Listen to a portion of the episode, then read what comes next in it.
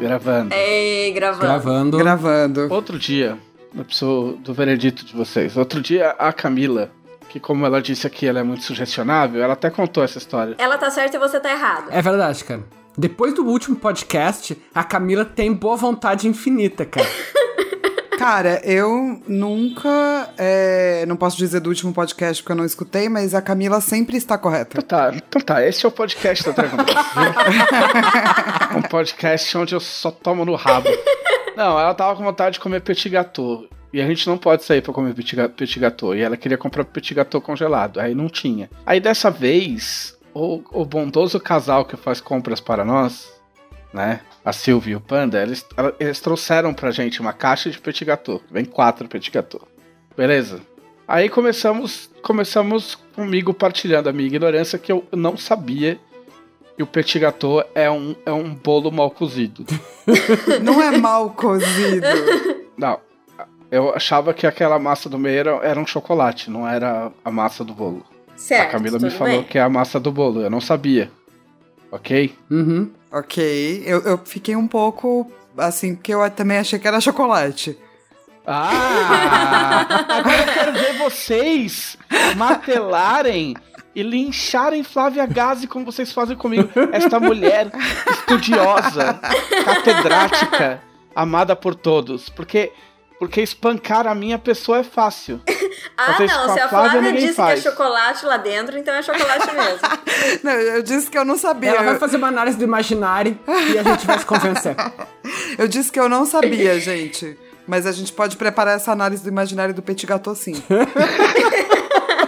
Uma vez que é um bolo de chocolate mal cozido, não deixa de ser um recheio de chocolate. Olha, eu diria que ele é mal Ok. assado, mas tudo bem. Mal assado, pode ser. É assado, cozido, tanto faz.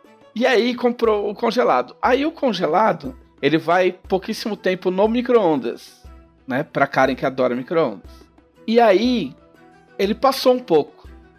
E quando a gente foi comer, ele tava meio duro no meio. Tipo, Ah. meio solidificado. Uhum. Ou seja, ele ainda é um petit gâteau ou ele vira só um bolinho de micro-ondas? Um bolinho de micro-ondas. É. Mas um bolinho é a própria definição do que é um petit gâteau, porque em francês é um pequeno bolo. Gâteau não é gato em francês? Cara, eu acho que não, mas aí a gente precisa conser- é, né, falar com alguém que é catedrático em francês. Não, é ótimo que isso vai parecer uma piada e não é piada. Eu achava que gato, petit gâteau era tipo gatinho. Sério? Sério achava, mesmo? ué. Olha, não tem problema nenhum você achar que o petit gâteau é recheado de chocolate. Mas achar que petit gâteau significa gatinho, Pequeno gato. aí a coisa começa a ficar feia. Pequeno gato e eu ainda fiz uma edição, uma adaptação pra gatinho, pra facilitar o entendimento das pessoas da língua portuguesa. Entendeu? Eu quero que as pessoas que estão ouvindo esse podcast na sexta-feira, elas deixem no, no site da Jambô, né, www.jamboeditora.com.br, que agora tá lindo e funcionando, entendeu? Eu quero que elas deixem no comentário do podcast se elas sabiam que Petit Gâteau não era gatinho, porque eu duvido que as pessoas soubessem, entendeu? Sendo Tem assim, que criar uma enquete. é, sendo assim, se, se então ele passa a ser um bolinho, ou uma escada rolante parada é só uma escada? Fica o Com questionamento. certeza. é uma escada bem difícil de subir. Por quê? É uma escada com potencial de rolamento, Desse áudio. mas sem rolamento ainda. A, a verdade é que o petit gâteau ah, super assado, ele é um petit gâteau morto. Mas a escada Nossa. rolante parada, ela é uma escada rolante que ainda não nasceu. Caralho. Olha, É que verdade. filosófico. É o começo e o final de ciclos, né? Isso aí. Pronto, agora entrou na área da, da Flávia. Falou em ciclo, Não pode, não pode começar a falar esse tipo de coisa, que daí eu me animo. né? A roda do- da, da morte, do renascimento, da escada rolante e do petit gâteau. É o próximo vídeo da Flávia. Exatamente. Vocês não percam. Não percam, é ótimo. Não percam. Não deixem de perder.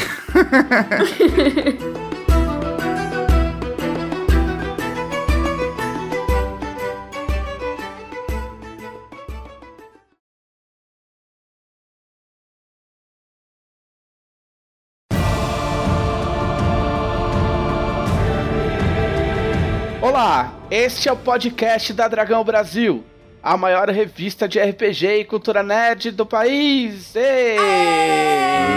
Ei! Faz aí, Flávia. Ei! Ei, Flávia não tá acostumada a fazer. Aê! É, tipo, bobeiras que se tornam tradição, ninguém sabe por quê.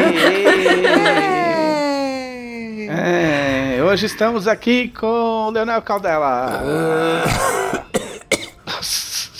Cari Sorelle! Ê! É. Olá, pessoal! Estou muito feliz com o site novo da Jambô! É. Deu Eu não fiz nada, mas mesmo assim deu bastante trabalho, porque o trabalho respinga em todas as pessoas da equipe. Sim. E, só que valeu a pena porque eu tô muito feliz, agora tá tudo funcionando. Agora é muito louco, porque você entra lá pra procurar as coisas, ele procura e acha. Olha só. É! É uma loucura isso aí, né, gente? Nossa, você abre e ele abre. que conceito. E Flávia Gazi, estreante! A gente tinha que inventar um trote pros estreantes, mas já foi, você é o último A estreante. Flávia Gazi faz dias que. faz semanas, na verdade, que a gente tá tentando arrastar ela pelo pé pra cá. Finalmente! É porque vocês gravam meio do tipo, a gente tá indo gravar agora. Quem pode? Daí eu faço tipo, ah! E daí eu nunca posso. Vocês estão muito acostumados já com o ritmo, eu não tava ainda. Agora eu tô mais ligada. É isso, esse é um podcast de pessoas desocupadas que passam o dia sem fazer nada e aí alguém grita, vamos gravar podcast e todo mundo magicamente pode. Magicamente. É que é um podcast de quarentena, né? Eu me lembro dos bons tempos em que eu. Não, não, peraí, pessoal. eh, sei lá, seis e meia eu já não posso mais. Tem, tem que já tá saindo, coisa e tal. Hoje em dia, cara, pode ser às seis da tarde, pode ser às duas da manhã. O que for, meu, o dia é igual, igual. Eu tô em casa, ou dormindo, ou trabalhando. E é isso. Acabou a vida. O problema é que o podcast é a única coisa que marca a minha semana. Nossa. Porque o podcast é gravado às segundas-feiras. Uhum. Eu só sei o resto da semana a partir do podcast. Então eu sei que teve o podcast a segunda. E aí, quando tiver o outro podcast, é segunda também. Olha O que só. tem no meio é meio um tanto quanto confuso. E aí a Dragão Brasil marca o mês, é isso? A Dragão Brasil marca o fim de tudo, assim, quando Cara, tá. olha só que louco. A Dragão Brasil, para o JM Trevisan, é a menstruação dele, sacou? É verdade. Porque é o que marca o ciclo do mês, assim. Do tipo, É- é muito antes verdade de sair, ele tá puto, Aham. tá estressado, tá sensível. Aham. Aham. E daí, se você vira pra ele e fala assim, mas você tá puto por conta da Dragão ele vai ficar mais puto ainda. Não é pra falar isso. Ele fica com TPDB. Isso. E daí, depois, a hora que sai, ele fica feliz. É isso. O meu, o meu ciclo dura de duas a três semanas. Normalmente três, três semanas. Né? E. É, é, é isso. Não é? E daí, assim, depois que sai, você. ah, Olha, né? Se por acaso tem algum, algum erro, dói, né? Então depende do mês, a dor. Sim. E daí Sim, começa tudo sim. de novo. É. Às vezes fica mais curto o ciclo e aí eu fico pior. Mas é, é, é o pro- é um problema, né, cara? Quando a menstruação é real, real, né? Não é controlada por aditivos e pílulas, isso pode acontecer. Vejam só. Eu nunca tinha pensado nisso. A dragão de vocês jamais será a mesma. Cara, o conceito de tempestade rubra mudou. Não, não vamos nem falar de tormenta enquanto. A nossa análise do imaginário, tormenta enquanto menstrua. Ok. O bom da análise do imaginário é que dá pra fazer de tudo. Do Tipo, ah, eu queria juntar menstruação e tormenta. Dá? Tá, tá, tá. Não sei se é bom, mas dá. tá. Tem, até, os- tem até demônio, caralho. Junta você e o Leonel pra fazer um vídeo, então. Puta pariu. Pô, mas isso é bom, hein, Leonel? Não, meu, é, é só marcar. Inclusive porque eu não tô. Quer fazer uns vídeos dos deuses? Quero. Super quero. Olá, ao vivo. Ao vivo. Olha! Imagina, tipo, a gente grava à distância assim, Aham. e daí você vai explicando os deuses e eu vou explicando o que isso pode significar em termos simbólicos. Porra, foda, cara. E sabe o que a gente podia fazer depois disso? Ó, vou te contar um bagulho que eu queria fazer, que eu acho que depois a gente podia fazer juntos nesse formato, mas daí não em vídeo. Até pode ser em vídeo, por quê? Porque não. Ah. Que é assim, ó. A gente cria o começo do mundo, o Silmarillion Aham. de Tormenta. Só que legal. Isso.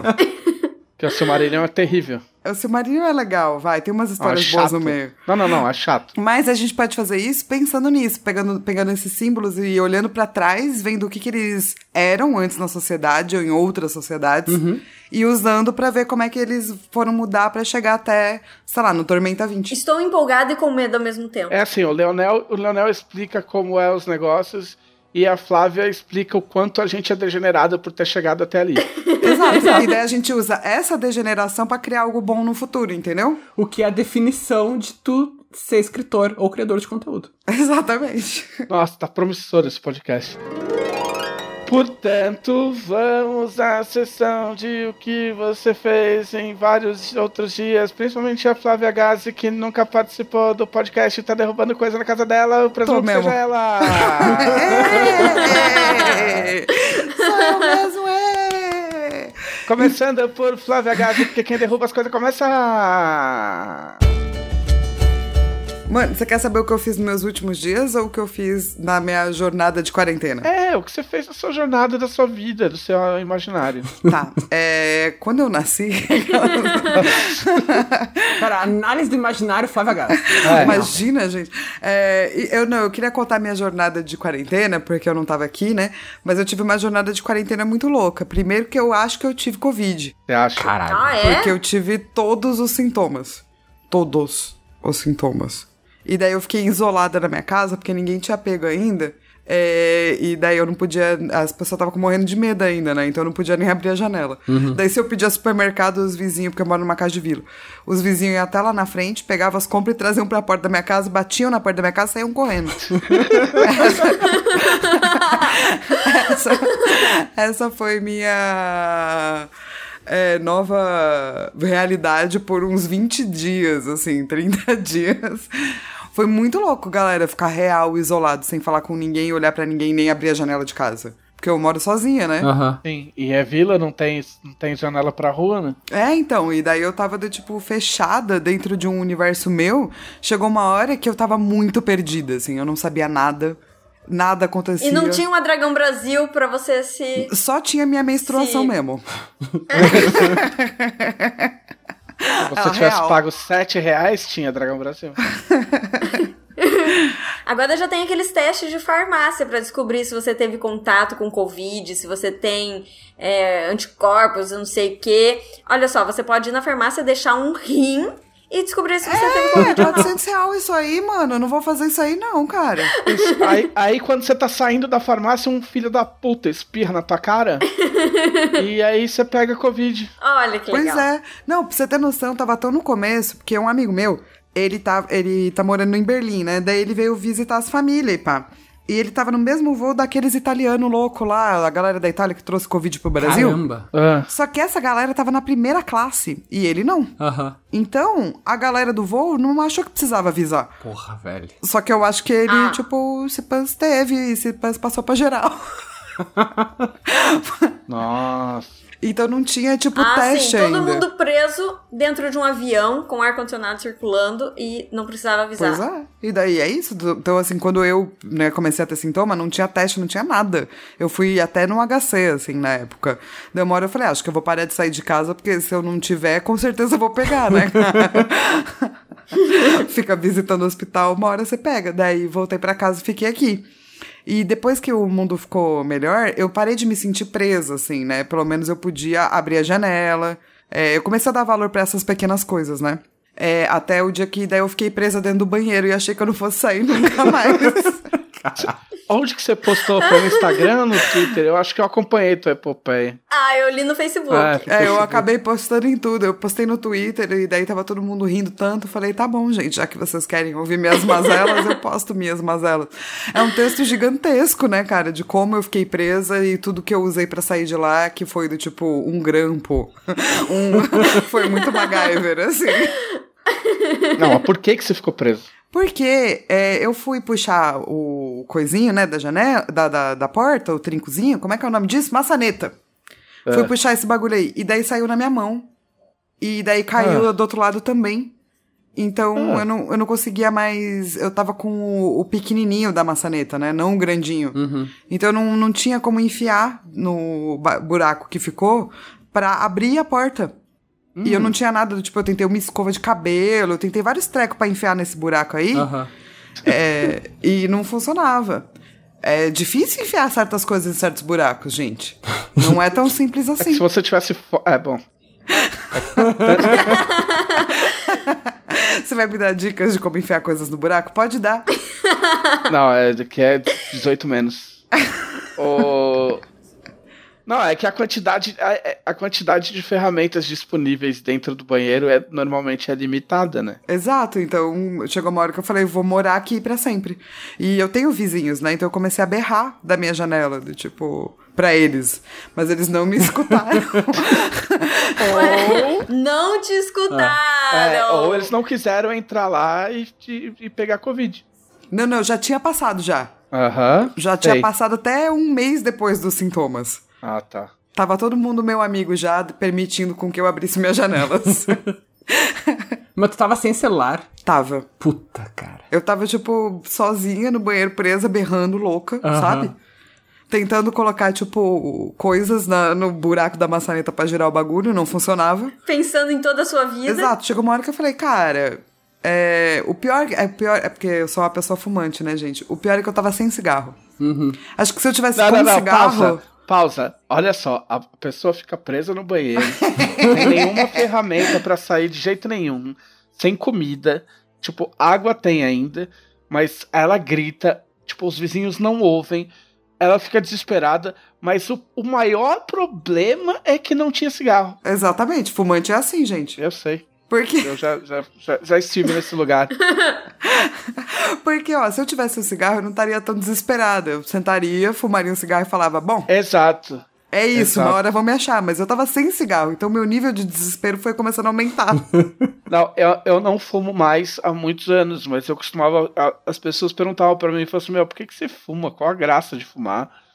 Eu falava assim, ó, o problema de fumar é que assim, ó, quando acontece uma grande merda na sua vida, tipo, terrível, assim, morre alguém da sua família, sei lá, pega fogo na sua casa, você não pode fazer absolutamente nada. O fumante ainda pode acender um cigarro. Sim. O não, fu- o não fumante pode abrir um chocolate. Mas não é, não, Não, é cool, o fumante sabe, também pode cara? abrir o chocolate. Tu não- mas é que tá, Karen. Eu, eu nunca fumei, mas eu tenho uma coisa que eu admiro do fumante que tu consegue ficar triste com estilo. Sabe? Tu consegue te apoiar na parede e olhar pra baixo e acender um cigarro. E de- no fundo mente tu sabe assim, cara, eu tô na merda, mas eu sou cool. Sabe? E quando tiver cara enfiando um chocolate na cara, não é, mas. Agora, se você tiver com a cara toda cheia de chocolate e você acender um cigarro, automaticamente esse chocolate na sua cara fica cool. Ele desaparece, Ah, é, exato, vira cara, maquiagem. Mas também é porque na hora que você acende um cigarro, todas as cores somem, né? Vira preto e branco, escala de Fica cinza. uma coisa no ar, é O isso. chocolate some também. É. Então, mas, mas não sei, tem. é, eu, eu acho que uma das coisas que eu. É, eu porque eu fumo é uma coisa meio de dragão. Já que eu não posso ser um dragão, eu posso soltar fumaça, não entendeu? isso. Você vai fazer, meu, a gente não quer que vocês fumem, tá? Não, gente, não é bom, é horrível, faz mal pra caralho. Mas eu, eu, eu- tem essa coisa pra mim meio dragão que me ajuda, assim. É total uma muleta e é tão ruim que nesse momento, qual eu tava presa, eu não pensei em mais nada. Eu só pensei, nossa, é, onde está o meu cigarro? O que é uma coisa, na verdade, não muito legal, né? Se você parar pra pensar.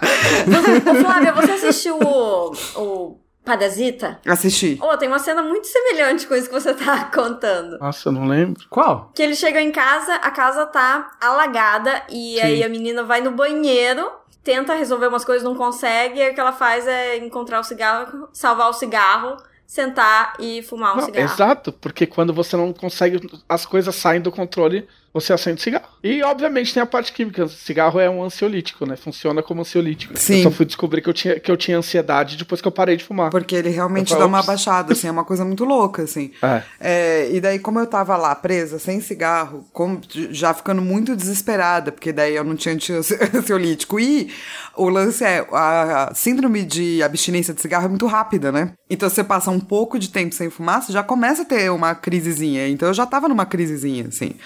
Daí, aí eu entrei em desespero real, assim. Real. Eu falei, mano, Essas coisas, é quarentena, a quarentena vai ser horrível. Foi o dia que eu decidi que a quarentena ia ser horrível. Foi esse dia aí. Foi quando eu tava doente? Não, foi esse dia aí que eu falei, mano, eu moro sozinha, ferrou. E eu depois, só depois que eu consegui me acalmar e pá, que eu consegui, tipo, ir abrindo a a maçaneta usando do tipo grampos e coisas de cabelo. Foi muito louco, assim.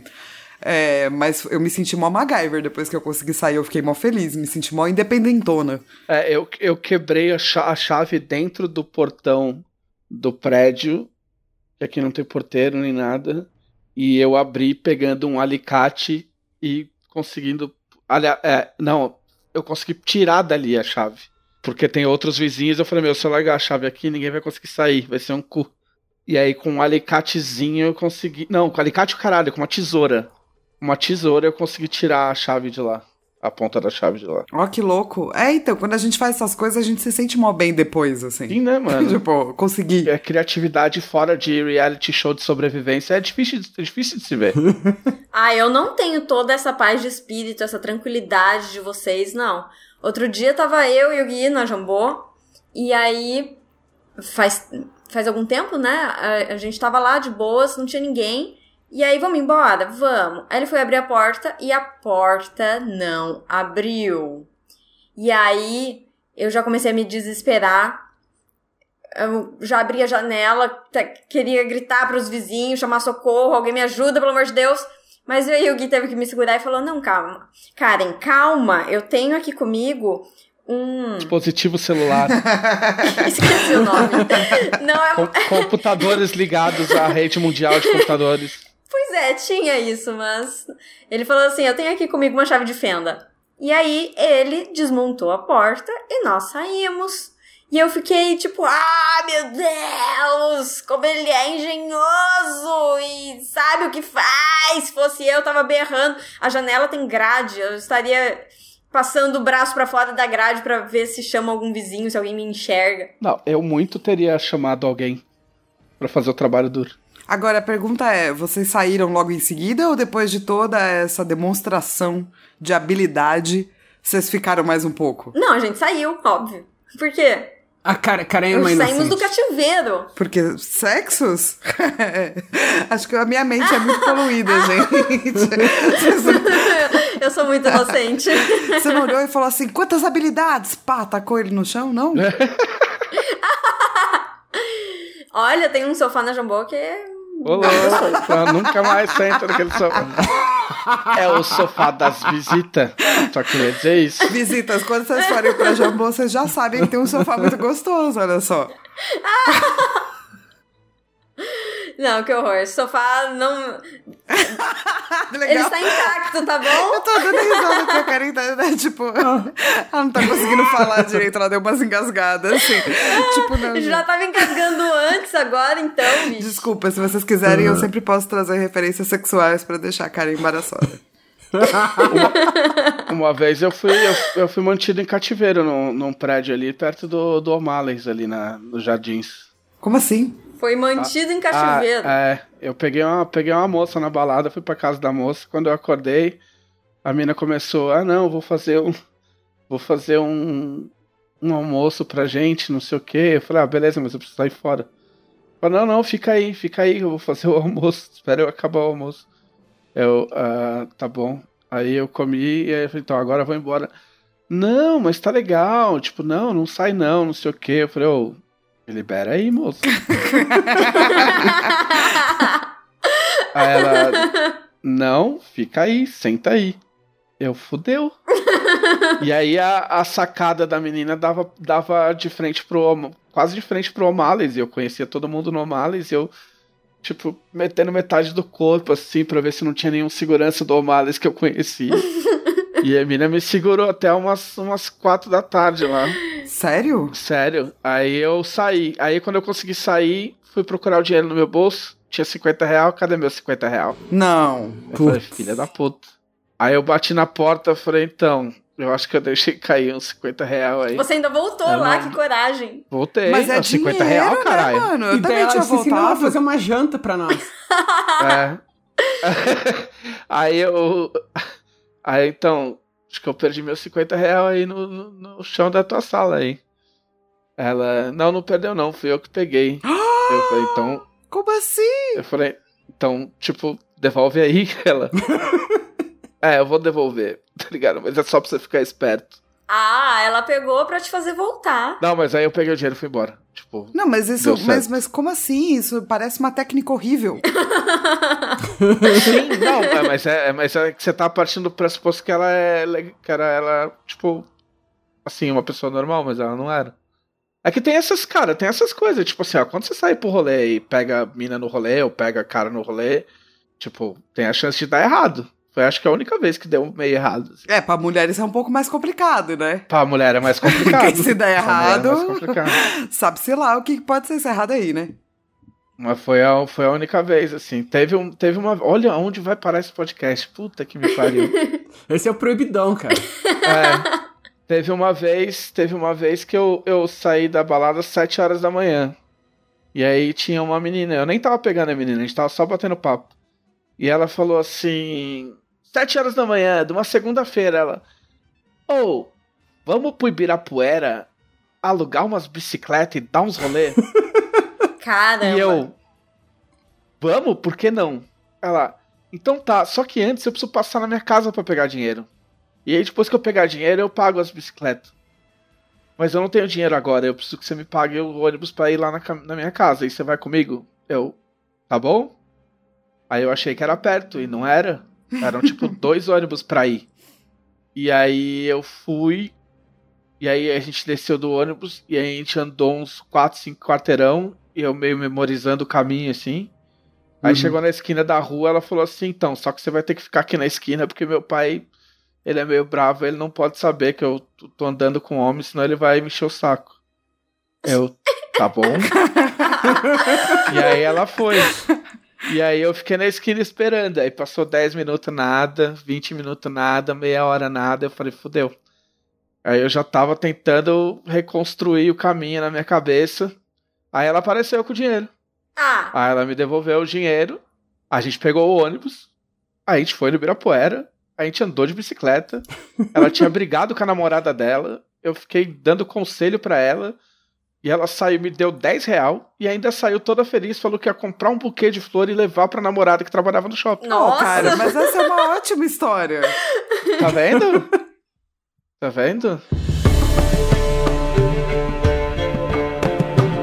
Cara, deixa eu te contar uma história uma vez, que é a seguinte. É... Eu tava com uma amiga minha e daí a gente resolveu ir pra balada. Daí, beleza. Daí a gente foi no primeiro bar. Daí a gente... Toma cuidado, hein? Não, não, tranquilo, é tranquilo, é tranquilo. A gente foi no primeiro bar. E daí a gente bebeu. E daí ela falou, vamos pra outro bar. Eu falei, vamos. Daí a gente foi pro segundo bar. Quando chegou no segundo bar, tava eu, ela e um amigo meu. E daí ela virou e falou assim: Eu não quero ir pra casa, não. E eu, eu já estava um pouco alterada. Falei assim: ninguém vai pra casa então. Daí ela falou: beleza, vamos fazer um contrato. Eu falei: beleza, vamos. E daí ela Ai. fez um contrato num papel, pedaço de papel, que era inimigos do fim. A gente só vai pra casa quando eu quiser. E não sei o que, bibibi, bobobó, escreveu um monte de coisa, mas basicamente era ela que ia determinar quando que a balada acabava. E eu, É. levemente alterada, assinei. Coloquei meu CPF e assinei. Ela tem esse pedaço de papel até hoje, porque ainda tá escrito lá que eu devo pra ela uma noite de drinks. Aparentemente eu, escrevo, eu assino qualquer coisa, entendeu? Se eu tiver levemente alterada. eu descobri isso aí. Daí, beleza. É muito perigoso. A gente tava, tipo, na, nessa balada, daí tava com um amigo meu, daí chegou um amigo do amigo dele, daí começou a chegar uma galera, e daí a galera começou a ir embora. E a gente continuou na balada bebendo. A gente tava fora, era na Augusta, é, em São. Paulo. E daí passou uma galera que falando assim, eu acho que aquela é a Flávia Gazi. E eu falei, mano, eu não tenho condições de falar com ninguém agora. e ela berrava pra galera que tava passando, é a Flávia Gazi sim! pede autógrafo, pede pra tirar foto. E eu, tipo, não, amor, não vamos, vamos tirar foto, olha a minha cara. Sabe quando você, tipo, a seu, né, seu delineador já tá na, na bochecha, saca? Era esse meu estado, assim. Daí a gente foi acabar num bar de sinuca que tem ali perto da, da Augusta. Oh, é sempre assim, cara. To- todo rolê na Augusta. Todo rolê. ia parar num, num desses botecos sujos de, de, de, de sinuca que tem essas sinucas que tem assim, ó, tem todos os tacos normais, aí tem um taco que é raspado cortado pela metade. Isso. Porque tem uma, tem uma parede que não dá espaço pra você Exatamente não usar isso. o taco normal. E daí a gente tava com, tipo, é, dois amigos e a gente se dividiu, né? Tipo, eu é, e um, um outro cara num time, ela com outro cara lá. E daí ela foi pegar o taquinho, que é esse menorzinho quebrado pra jogar, porque ela é uma pessoa pequena e o cara começou a ficar puto. Mas não é assim que se joga. Esse taquinho só serve pra fazer esse tipo de não sei o que, de não sei aonde, bibibi bobobó. O cara tentando fazer a análise do antropológico lá do taquinho. Ela ficou full pistola, só jogou de taquinho a noite inteira. O cara foi ficando mais bravo, quanto mais bravo ele ficava, mais ela jogava de taquinho, mais a gente bebia e mais eu ria. Então eu, eu só ri. Eu tava, tipo, a pessoa com um taco na mão, assim, rindo, que era Flávia, é sua vez. Eu, beleza. É, e errava. Era eu, essa pessoa. É, quando começou a dar umas seis da manhã, eu falei pra ela, cara, eu ainda preciso ir pra Santos, que vai ter um evento de quadrinho. e daí ela falou, ah, beleza, mas você precisa ir agora? Eu falei, não. Tá lá, então ainda não acabou. falei, mas o bar vai fechar. Ela falou, não, beleza, mas ainda não acabou. Vamos assistir o RuPaul's Drag Race. Eu falei, tá bom. A gente foi pra minha casa, assistiu o RuPaul's Drag Race, foi pra padaria, tomou o café da manhã dela, me liberou só porque eu tinha que trabalhar. Eu fui pra Santos, trabalhei o dia inteiro, voltei à noite. E dormiu por três dias. Cara, eu não conseguia dormir. Porque eu tinha, eu tinha passado tanto tempo sem dormir que eu não sa- sabia mais dormir. Isso acontece com vocês? Já aprendeu? Acontece. Pra mim é muito. Eu não posso ficar sem dormir, gente, porque eu não lembro mais como é dormir depois de, sei lá, 48 horas. Eu não sei mais o que é dormir. Eu não lembro como dorme. Ah, Até acon- tem acontecido muito na, na, na, na quarentena. Quarentena. A gente chama de quarentena, não é mais quarentena, mas a gente vai chamar de quarentena por sentidos práticos. E Isso. purgatório, cara. É, A real é, é isso. Mas vocês estão tendo vários problemas de dormir? eu tenho. Eu tenho problema pra ir dormir. Tipo assim, dormir eu consigo, mas pra resolver ir deitar, pra mim tem sido complicado. Eu tenho que dormir às vezes 4 horas da manhã, 4 e meia, 5 horas. Ah, mesma coisa pra mim. O meu horário normal, certo, ideal de dormir é às 11. E aí eu acordo. Ah, eu durmo bastante, eu gosto de dormir. Eu acordo umas 8, durmo umas 9 horas por noite. Só que agora, geralmente. Agora deu uma melhorada, mas eu tava num ritmo de dormir Peraí, peraí, às 4 peraí, da peraí. manhã. Vamos, vamos retornar um pouquinho, Karen. Você dorme às 11 horas da noite. Isso. Sim. Tipo uma senhora de uns 80 anos, assim. Assim, eu dormia nesse horário até eu conhecer o Gui, né? Porque a a gente fica assistindo seriado. É, então, porque esse é o horário que você tem para ler livro e assistir seriado. Então, mas meia-noite é o máximo, assim. Eu, eu preciso dormir. Não, não, meia-noite eu até te entendo. É que 11 parece tão. Não parece, gente, que tipo, você já envelheceu, já era? Sim, duas horas da manhã eu saio do computador e aí eu vou ler na cama. Cara, eu não só não mudei meus hábitos de dormir na quarentena, como eu eu tenho, tipo, 140 anos de idade. sabe? Porque, assim, ó, 11 eu tô deitado. Em geral, sabe? Tipo, às vezes, às vezes vai até meia-noite, mas em geral, 11 eu tô deitado, tipo, sei lá, com tricô, provavelmente. Porque eu sou muito velho em questão de dormir, sabe? Eu acordo todos os dias, 6 da manhã. Daí, às vezes, no fim de semana eu me obrigo a acordar um pouco mais tarde. Mas na real, na real, eu não, não curto. Não, mas você não é velho. Você faz o ideal para pessoas desvirtuadas como somos nós. O, eu já eu tentei dormir cedo semana passada. Eu tomei meus remédios e fui dormir 10 e meia da noite. Aí o que aconteceu? O que aconteceu? Duas e meia da manhã eu acordei. Uf. Ah, horrível. Entendeu? Aí tive que entrar na internet e ficar vendo vídeo no YouTube pra dormir de novo, porque eu tinha ido dormir cedo demais. Uhum. Mas a minha, a minha terapeuta que fala, to- toda vez a gente vai ter terapia, ela fala, e aí, dormiu bem? É, mais ou menos. Que horas você foi dormir? Ah, fui dormir 4 horas da manhã. Que horas você acordou? 9 horas. É pouco, né? É, então, eu, eu não tenho. É, é assim, teve algumas semanas na quarentena que eu tive dificuldade de dormir, mas no geral eu não tenho, não. Mas meu horário é tipo. Vou dormir meia-noite e meia, acordo umas oito. Eu, hoje em dia eu consigo dormir umas sete horas por dia e pra mim tá ótimo, assim. É, e eu gosto de acordar, não é cedo, é cedo pra mim, né? Relativamente cedo, assim, 8, 8 e meia. Antes disso, pra mim, é, é isso. Eu tô esperando a velhice chegar, porque até lá não vai rolar, não. É, eu gosto de acordar às 8. Isso requer que eu vá dormir cedo. Se eu for obrigada a acordar mais cedo, pra mim não tem problema. Mas, né, 11 horas eu tenho que estar na cama, não adianta ficar trabalhando até tão tarde que eu não consigo dormir. Mas a quarentena é aquela bagunça. Já a maioria dos dias eu tô indo dormir muito mais tarde do que o normal. Tem dias que eu acordo, que eu durmo muito mais cedo também. É menos, mas acontece. E teve dias de eu dormir 12 horas seguida, e teve dia Caramba. de eu acordar. Teve sábado, teve um sábado específico que eu acordei às, às 7. E aí eu continuei tentando dormir, e aí eu fiquei até às 10 rolando na cama de um lado pro outro. E eu tô. Agora tá um pouco mais tranquilo, porque acabaram algumas coisas, né? Acabou a campanha do Tormenta 20, acabou o tratamento da minha gata, que tava super mal, e eu tinha que cuidar dela o dia inteiro, agora ela tá comendo. Acabou as minhas aulas no mestrado, então tá tudo um pouco mais tranquilo. Só que até duas semanas atrás tava desesperador. Mas por que mesmo que a gente tá falando disso? Eu não sei. Não lembro. Por isso eu vou passar pro, por isso eu vou passar pro Leonel. Nossa, é verdade. Ninguém, as pessoas não falaram ainda, né? A gente só foi indo. Não, as- todo mundo falou. A gente só não falou o que a gente esperava que ia falar. É verdade. É, é- é só, a gente só se entregou à surpresa e ao caos. Leonel Caldela, o que você andou fazendo?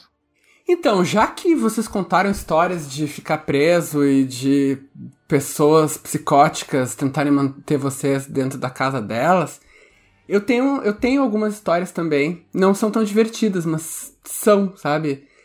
Aqui dentro de casa, aqui na, na minha casa, cárcere privado é uma realidade. Sabe? Acontece.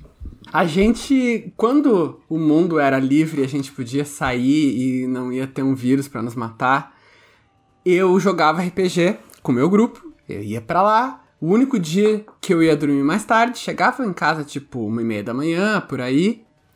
E às vezes a porta da frente estava trancada, ok? Só que a chave da porta estava na fechadura, o que significa que eu não conseguia enfiar a chave e Ah. não tinha como ah, abrir. Quem manda chegar em casa de madrugada? E daí, a Emília, minha digníssima, às vezes ela botava o celular no, sabe, naquele modo luazinha, assim, que é completamente mudo. E ia dormir do outro lado da casa e era impossível eu, eu, entrar. Eu, às vezes eu ficava batendo, coisa tal, desse cachorro do, do prédio começavam a latir. Teve uma vez que eu vi que ela realmente não ia acordar. Então eu, eu liguei pra minha mãe pra dizer assim: Olha, eu tô indo pra tua casa. Só que imagina o que que acontece quando tu liga pra tua mãe de 73 anos às duas da manhã, sabe? Num dia aleatório. A minha mãe, tipo assim, quase desmaiou, quase teve um ataque cardíaco. E foi sorte que uma prima minha que é médica tava lá e socorreu a minha mãe. Porque, tipo, ela quase teve um troço, tá ligado? Caraca. E daí eu, ah, eu sei que eu acordei na casa, lá na casa da minha mãe, né, no outro dia, e só tinha uma mensagem da Emília assim: Puta que pariu, desculpa, eu não acredito que eu fiz isso, não sei o que. Essa foi uma das vezes. Segunda vez de cárcere privado foi: eu tava aqui no meu escritório trabalhando, e a gente costuma, por, sei lá, por qualquer motivo, ah, deixar aquela. Sabe aquelas chavezinhas ah, que tem de porta interna da casa? A gente sempre deixa pra fora. É tipo mania, assim, né? E daí eu tava aqui com o meu escritório, com a porta fechada. Eu só vejo a Emília passar do lado de fora e trancar a porta. e eu, ok, e agora? E daí eu fui, eu mandei a mensagem: Ô, tu trancou a porta do meu escritório? Eu tô aqui dentro. E eu ouço ela entrando no chuveiro. Cara, quando a Emília saiu do banho, ela assim, então eu não sei, eu não sei. Eu, nunca fiz isso na minha vida. Até hoje a gente não sabe o que que possuiu ela pra ela estar passando numa porta aleatória dentro de casa e, e, girar a fechadura, sabe? Tipo, isso nunca aconteceu. Peraí, peraí, mas eu não entendi. Por que, que a chave fica para fora? Cara, sei lá, é hábito, sabe? Tipo. Ué, pra quando ele sair trancar. Por exemplo, tinha uma época que uh, uma das minhas gatas sabe abrir, sabe abrir as portas, né? Então, tinha uma época que eu trancava quando a gente ia dormir, pra ela não ficar abrindo, porque é um saco. Tipo, faz barulho, ah. daí ela entra onde não deve. Mas ela até já perdeu essa mania. Mas é simplesmente uma coisa, assim, aqui. Tipo, a gente deixa as chaves pro lado de fora. Tipo, poderia deixar pro lado de dentro. Sabe? Uma vez eu, eu tinha acabado de mudar pra um apartamento novo e eu saí para beber. Quando eu saí para beber, eu voltei, enfiei a chave na porta, a porta não abria. E aí, eu, meu, eu não lembro se a chave entrava ou se eu não entrava, ou se eu entrava e eu girava nada e eu tava bêbado tipo, bêbado, bêbado, tipo, deprimido, e eu comecei a, meu, ficar desesperado, e aí eu fiz a, que nem a Karen, tipo, comecei a dar porrada na porta. e tipo, filha da puta de porta do caralho, dando umas bicas, tipo, essa merda não abre, filha da puta, filha da puta. Aí eu olhei o número do apartamento, não era o meu apartamento. Puta que pariu. Imagina o desespero das pessoas lá dentro. Ah, deve ter ficado bem Cara, desesperado. Já estavam ligando pra, pra polícia, tá ligado? Não, eu acho que elas ficaram com tanto medo que elas não ligaram. Você sabe que teve uma vez que eu entrei num carro X, assim, né? de uma pessoa aleatória rua. Eu tenho, eu tenho pavor disso aí. Eu tenho pavor de entrar no carro errado. Cara, teve. Eu tava. Eu precisava ver minha mãe. Minha mãe tava com algum problema. Ela me ligou. Minha mãe não me liga. Tipo, e ela fala as coisas de um jeito engraçado. Teve uma vez que ela teve que fazer um bagulho no dente. E ela falou que o dentista fez uma bombarda máxima no dente dela. Cara, é o, é o, nome da minha próxima personagem anã. e daí eu dei risada, né, cara? Achando que era alguma coisa sussa. Mas não era. Não era, não. Era mó cirurgia difícil, assim, sabe? E daí até passou uns dias, ela falou: você nem veio me ver pela minha cirurgia. Eu falei, que cirurgia? Ela falou, do dente. Daí eu falei, mas você falou bombarda máxima. Ela falou, exatamente! mas o que, é? O nome certo é esse? É um feitiço do Harry Potter, sacou? Ah. Mas assim, não, é, ela é engraçadona, ela não fala quando ela tá com problema. Uhum. É, então, quando ela falou assim, ah, eu preciso de você, eu tava na Editora Europa, eu trabalhava na Editora Europa, que era lá no Butantã, na época, eu saí correndo. E falei, preciso ir ver minha mãe, e saí correndo, assim. e daí, nessa época, os, os táxis no, em São Paulo eram todos brancos, ainda tinha táxis.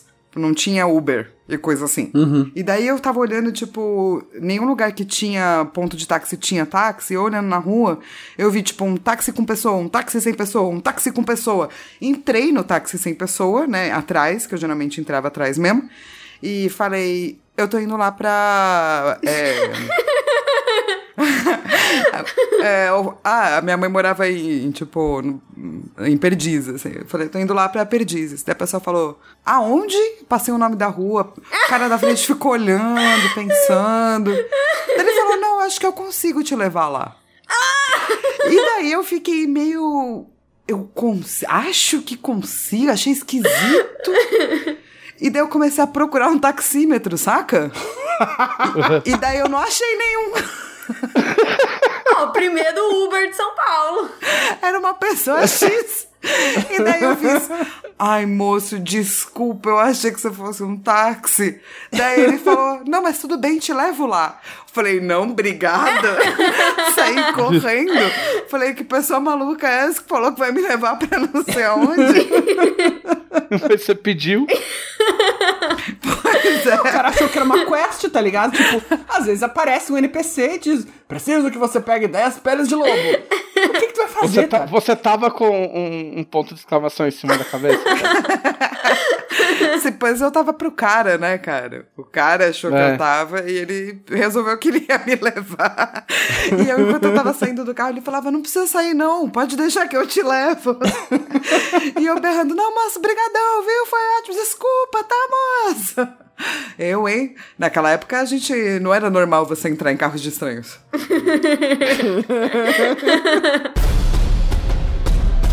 Ô, Leonel, você teve aventura essa semana? Tive, cara. A minha aventura se chamou Ser... Você morreu ou não? Não, não morri. Quer dizer, morto, já, tô, já comecei morto, né? Esqueletinho. Esqueleto. Mas assim, cara, eu, eu fui exposto como um, um ladrão trapaceiro E pior, uma pessoa que não sabe usar as regras pelos conselheiros da Dragão Brasil. Ah, é verdade. Exposed de RPG. Exposed, regras. Eu tomei um Exposed. Não, que o, eu, eu fiz um personagem, né, pra campanha que o Guilherme tá mestrando, que é um Austin, um inventor. E eu, co- como desculpa pra pedir uma arte do meu personagem, eu fiz uma matéria pra Dragão Brasil com personagens exóticos. Né, que daí tinha o Austin, o inventor, tinha um druida golem, tinha um troglodita nobre, coisa e tal. E como eu tô muito ah, querendo, sabe, pensando no personagem, coisa e tal, fazendo build, eu me entusiasmei e decidi faz, eh, explicar pro pessoal co- como é que tinha sido a minha lógica pra fazer o personagem, pra pensar nos, no background dele, pensar no- nos equipamentos e tal. E assim, eu não precisava ter contado isso. Eu só contei de burro que eu sou. Mas eu contei como é que o meu personagem fez o equipamento desde lá do primeiro nível, coisa e tal. E no primeiro dia em que a Dragão Brasil tinha sido lançada, Aliás, eh, dá uma licencinha, Ah. um momentinho, Leonel.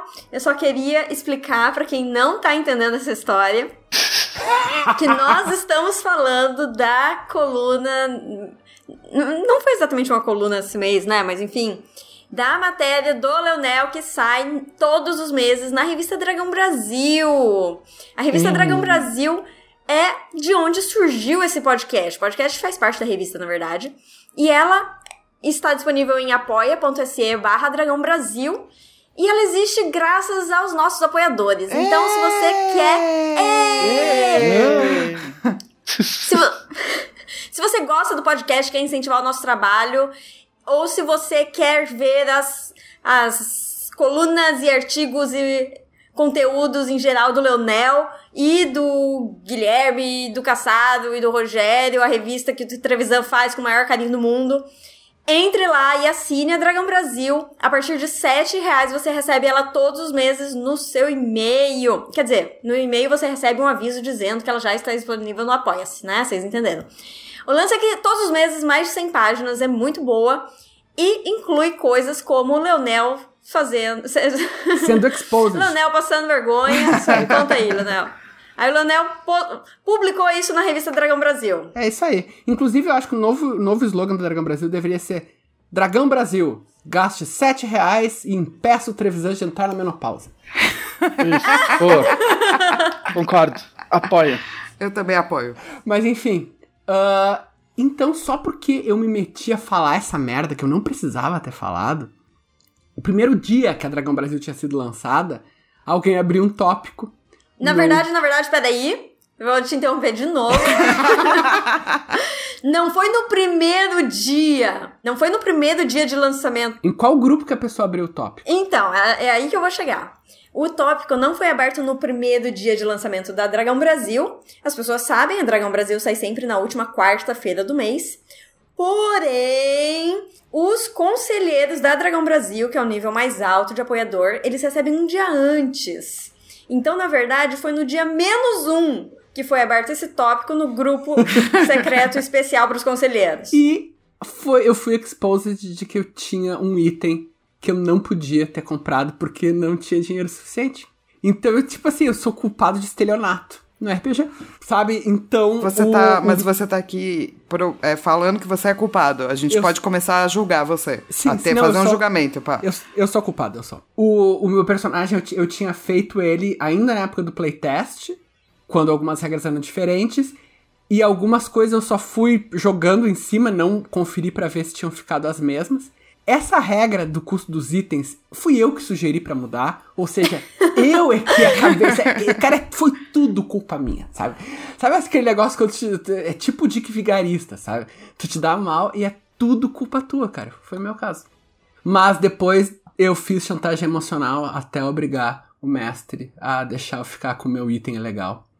Porque eu tinha tido oportunidades de corrigir isso e não tinha feito porque eu não sabia que precisava ser corrigido. Mas enfim, agora eu estou eu tô com uma tô com uma marca de punição e eu sei que eu vou ser o alvo preferido do mestre agora. Então, Tudo isso porque eu resolvi fazer, expor meu personagem na matéria. Então essa é minha história de tristeza, cara. Mas isso é pra mostrar. Não, cara, isso é pra mostrar que a gente somos criadores, mas somos humanos. Entendeu? Possíveis de erros e, e, e, assim, expostos às tentações que os jogadores também estão expostos. Entendeu? Tudo isso por causa de uma arte de esqueleto. É verdade, cara. Tudo isso por causa de uma arte de esqueleto. Ficou do caralho, meu. Quem que fez a arte? Foi o Henrique DLD. Então é isso. Quem aí tá escutando e tá curioso, entra lá e veja a arte, tá na capa e tá na matéria do Leonel. Exatamente. E só isso que você fez, só, só foi exposto. É, cara. Foi só, mas foi só esse roubo aí, não teve outros não. Não, assim, desse personagem foi só isso. Ah, então tá bom. Depois eu descobri que outro personagem eu tinha posto uns pontos de perícia a mais. Mas eu não tô jogando, então tudo bem, cara. Quem for jogar com ele que se Você sempre rouba, então, um pouquinho, é isso? A gente tenta, né? não, eu me orgulho de combar. Roubar eu acho uma, uma marca de desonra. Mas fazer o que, né? Uma vez que tu já roubou, eu vou insistir no erro, sabe? Tipo, Cara, eu não sou uma jogadora combeira, sabia? Você está jogando certo. Eu sou uma jogadora realística. No sentido de que, assim, pra que que eu fiz esse personagem? Ah, fiz porque eu queria brincar de, sei lá, ser uma pessoa X. Então eu vou com isso até as últimas consequências, assim, sabe? Uhum. Eu, é, e às vezes mestres ficam bravos, mas eu não ligo. Dê um exemplo de personagem que você fez, fora, fora RPG das Minas. Cara, é, com o, o Pedroca, né? Já que o Pedroca, é, vocês estão fazendo várias coisas juntos e pá, eu fiz a Blávia, né? Que era uma Berserker. Genial, cara, genial. que era uma Berserker. É, É. é. uma bug, é, Bugby Berserker. E eu só podia falar em B. Ah, nossa, Ah, pronto. Porque sim, entendeu? Então eu preparava algumas palavras é, em B, por aí antes da- de eu jogar, palavras que eu saberia que eu queria falar, e depois eu só respondia em B, e eu era brewer, né? Eu fazia cerveja também. Então eu bebia muito e falava em B. E, então, ou eu tava bebendo, ou batendo, é, ou falando em B. Eu não fazia nada além disso. Nada. Ah, mas e essa. é, Você não queria olhar aquilo lá? Não, eu não podia falar não, né? Eu falava bem. E, e era isso, assim, eu passei mal cota só fazendo isso. E eu sou a favor de jogar assim. Então eu não tô nem aí pra, tipo. Ah, como é que meu personagem bate melhor? Eu tô mais preocupada com como é que eu me divirto mais fazendo besteira, sabe? fazer besteira é uma arte no RPG. Gosto muito dessa arte. Aliás, besteira com B. Sim. Besteira é com B. Esse negócio de falar só com B me lembrou é, uma lenda. é, não lembro se era. Se era. Se era. Um quadrinho que o Caçaro tava fazendo. Qual que foi? Eu sei que tinha um quadrinho que o Caçaro fez que ele usou uma fonte e só lá pelas tantas ele descobriu que não tinha acento na fonte. Putz. Ai, putz. E é Lua dos Dragões, talvez. E aí ele fez o quadrinho inteiro sem usar acento. Sem usar a palavra dragão, por exemplo. É, Sem usar nenhuma palavra com acento? é. Nem ser cedilha? Aí já não lembro, mas eu, eu, eu sei que. Pergunte pra ele, pra ele corrigir ou não a minha história, mas. Mas se eu não me engano, aconteceu isso. Eu lembrei. Nossa, Ca- Caçar é o Chico Buarque dos quadrinhos.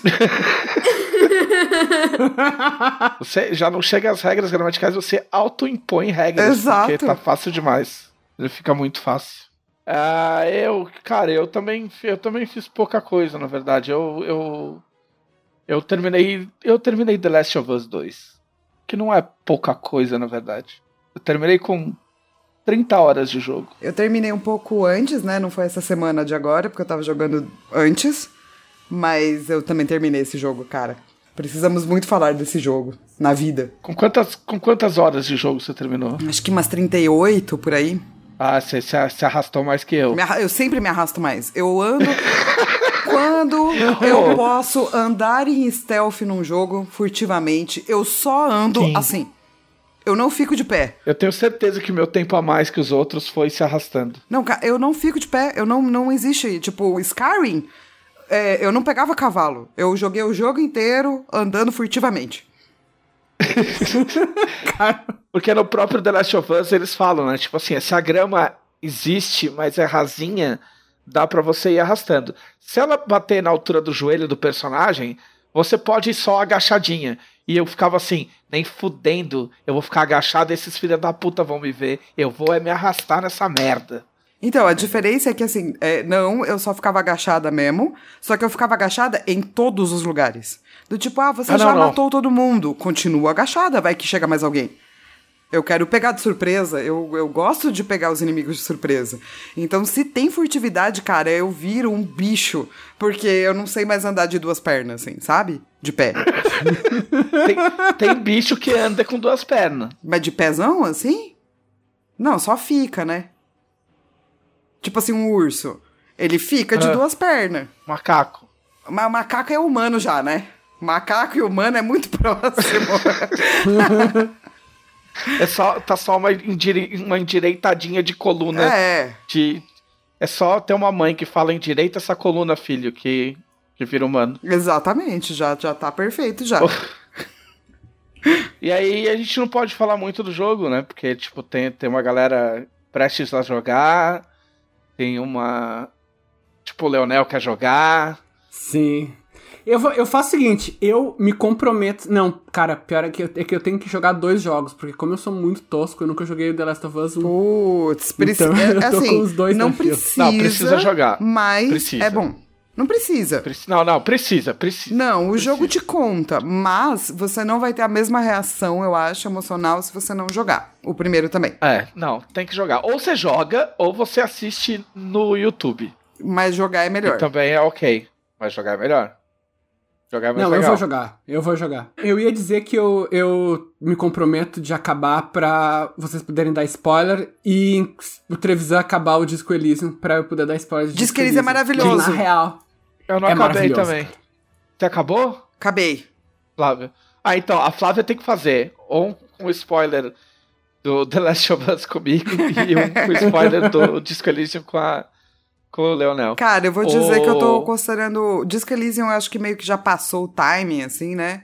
Porque nas internet Uhum. você tem que fazer as coisas meio em cima da hora. É uma das coisas que eu não gosto de. Eu adoro fazer vídeo pro YouTube, mas eu não gosto de sempre ter que fazer na hora, sabe? Porque vai que eu quero pensar no bagulho, né? Né? Que Imagina que conceito muito louco você precisar respirar pra, Não é? pra ter uma opinião. Mas o The Last of Us eu tô pensando em fazer vídeo sim, que acho que ainda dá tempo. Não, mas você pode fazer podcast aqui com a gente. quando a gente for fazer de falar de Disco. Mas o que eu, o que eu posso falar do, do, do The Last of Us é que, um, eu gostei pra caralho. Eu não estou no time das pessoas raivosas. Eu estou no time das pessoas que adoraram. Eu já encomendei o meu, meu livro, meu artbook, pela Amazon. E, e se tem um defeito. Tem, tem dois defeitos. Um, um defeito que eu vou apontar é que tem dois. que, não são, que não são spoiler. Tipo, primeiro que, assim, ó, sendo, sendo muito honesto, dava pra arrancar umas 10 horas desse jogo. E ainda ficar legal. Mas pra eu quê, acho né? que 30 horas. mas eu acho 30, 30, 30 horas muito. Não, eu eu, gosto, muito. eu gosto, eu gosto. Eu arrancar umas, pelo menos umas 5 horinhas dava pra arrancar dali. E tem uma, um boss que é, tipo, completamente fora de lugar, fora de noção. Eu, sem a menor vergonha, eu baixei a dificuldade pra muito fácil. Porque eu passei dois dias tentando matar o bicho, meu, não consegui. e eu falei que se foda, eu paguei 250 pau nessa merda. E eu quero saber o resto da história, e eu quero me divertir, e eu não vou ficar escravo desse filho da puta. Cara, mas eu acho que essa coisa de dificuldade é uma coisa que um dia a gente vai ter que falar sobre, porque não importa a dificuldade que você tá jogando, sacou? O que importa é se a dificuldade tá boa pra você, é por isso que tem várias. Então, mas é que é um spike de dificuldade no, num cenário específico com um inimigo não, eu tô específico. ligado qual é. É. Por isso que eu tô dizendo, tá ruim, abaixa a dificuldade, cara, tá tudo bem. Ninguém vai arrancar a sua carteira, né, de homem, assim. Ah, Inclusive não, tem um negócio muito. Inclusive tem um negócio muito legal no, no, no The Last of Us que ele tem 50 milhões de settings de, de dificuldade. Você, você, tipo, não é só ah, fácil, muito fácil, difícil, muito difícil. Você pode, por exemplo, aumentar a quantidade de itens que aparecem para você recolher no cenário é, e diminuir a dificuldade dos inimigos ou aumentar a dificuldade dos inimigos. Entendeu? Tipo, você pode pegar vários itens assim e alterar a dificuldade é, desses itens, não global, né? E isso é bem legal, porque às vezes você não quer, tipo, deixar tudo fácil, saca? Você quer que os inimigos sejam difíceis, mas você não quer ficar sem bala o tempo todo, saca? Sim. Tipo, você quer sim. ter bala sempre. Então você bota o tipo os, os inimigos no muito difícil e o, e o, o parâmetro de achar munição no super fácil. Cara, Dá pra você. é, é, é assim, eu acho que a quantidade de. de- é, não dá nem pra falar da quantidade de coisas que esse jogo você pode fazer nesse sentido, assim, de settings, porque eu não sei se você viu um vídeo de uma pessoa com é, problemas. é, Ela tem dificuldades visuais e uma pessoa com dificuldades auditivas falando sobre os settings pra isso do jogo. Ah, eu vi minha, no meu YouTube, mas eu não cheguei a assistir. Nossa, é lindo demais esse vídeo, assim, do tipo, os caras, eles fizeram é, dentro e fora do jogo tantas possibilidades de você jogar que é impressionante, assim. É, é, um, é um daqueles jogos, tipo assim, o jogo demorou sete anos pra sair. É, e você vê os sete anos no jogo. Tipo, dá pra ver. Não é um bagulho feito, feito tipo, dois anos atrás, saca? É, Sim. é muito, você gostando ou não gostando, é um negócio muito cuidadoso. A, a direção de arte, você vê os, os, os ambientes que você entra, parecem todos diferentes. É muito difícil você ver uma coisa muito repetida, assim, sabe? Tipo, ah, já entrei nessa sala, tipo, sei lá, duas horas atrás, em outra fase, em outra cidade. Se você for analisando, assim, os quadros, tem, tem, um, tem uma mesa de RPG em um apartamento, tem um PlayStation 3. E são coisas, assim, que você pode passar batido, entendeu? Só tá lá. Uhum. É, eu, é, é assim, dá pra. Tem experiências muito malucas que você vai ter só explorando, assim. Eu sou também do time que amou o jogo. É, não que ele não tenha questões, ele tem problemas e dificuldades, assim. Mas eu amei demais, assim, o que o jogo se propõe a fazer e como ele se propõe a fazer. É, mas não é um jogo fácil ou gostoso. É um jogo meio difícil, assim. In your face, assim. Dói. É. Eu, eu, vi um cara falando e eu adotei pra mim porque era, era a analogia que me faltava. Tipo, The Last of Us 2 é a Hurt, o que, aquele clipe do Johnny Cash dos videogames. Tá ligado? Tipo, é muito foda, mas assistir é complicado. Jogar é complicado. Tipo, o bagulho não foi feito pra ser fácil. Não, na- inclusive, não foi feito pra ser de fácil entendimento. Eu assisti vários Uhum. vídeos de cara enchendo o saco, cara metendo pau, o cara reclamando de alguns pontos, e é, meu, é nítido que o cara não entendeu. Eu não tô falando que todo mundo que não gostou não entendeu, não tem capacidade pra entender. É, tem direito de não gostar, Entendeu? né? Mas tem, cara, mas tem muita gente que, tipo, não entendeu o recado, saca? Que, que o, o efeito é esse mesmo, saca? Sim. É, meu, é muito complexo. A Flávia pode fazer um ano de vídeo só desse jogo. É aí. verdade. Eu, eu queria muito mais falar das polêmicas, assim, porque Aham. eu acho muito. Quando apresentaram a Abby, né, que é, lá muito tempo atrás, antes do jogo sair, num trailer, a galera começou a achar que era uma personagem trans porque ela era musculosa. E a Abby não é nem trans, nem gay, inclusive. O que eu acho maravilhoso, assim. E isso criou uma espiral de críticas é, sobre tradição, família e propriedade, assim, que a gente vai ter que falar sobre, saca?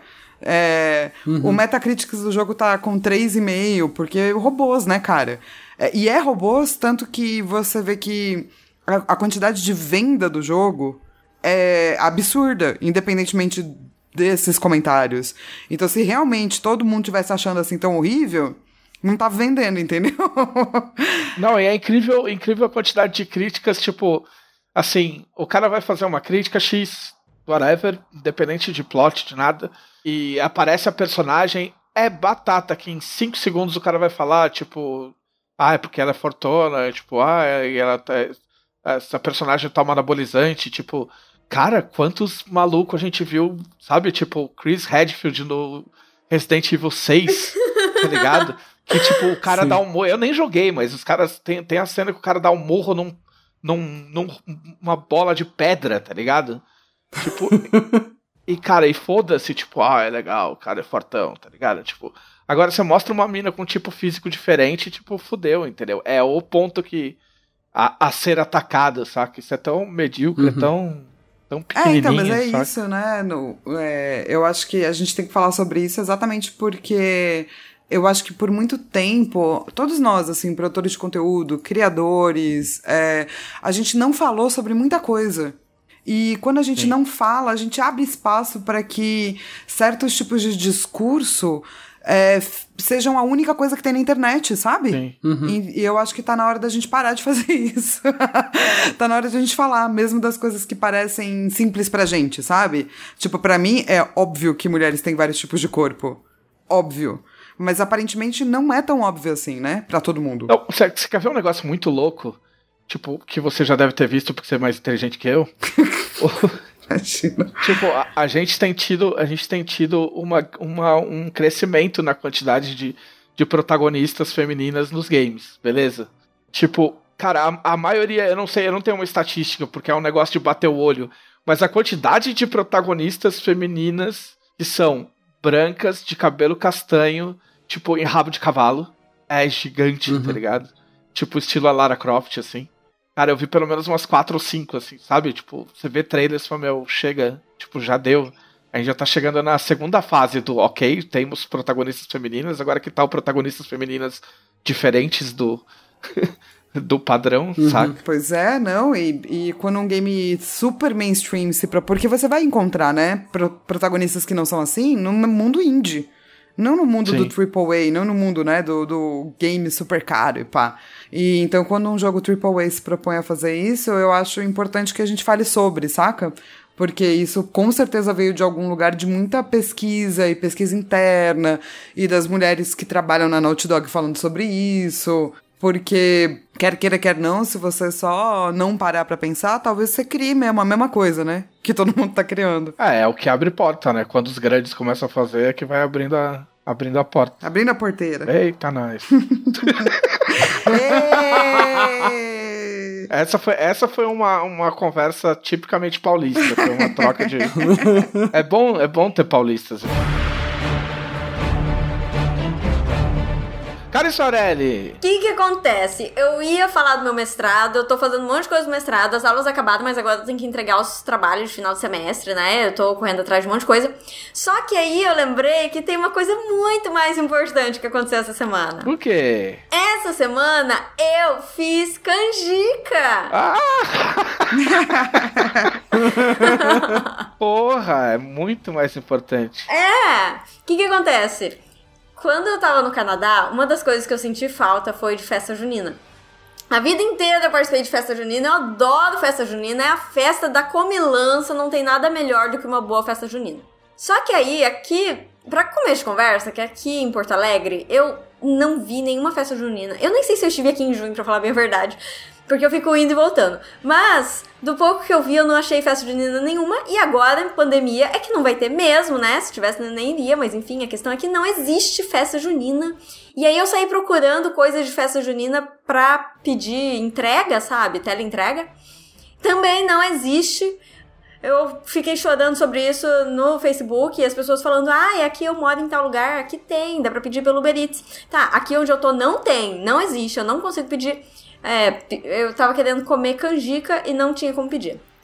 Aí até apareceu uma tal de pastelaria que tava fazendo cesta de festa junina, mas era pastel de amendoim, pastel disso, pastel daquilo.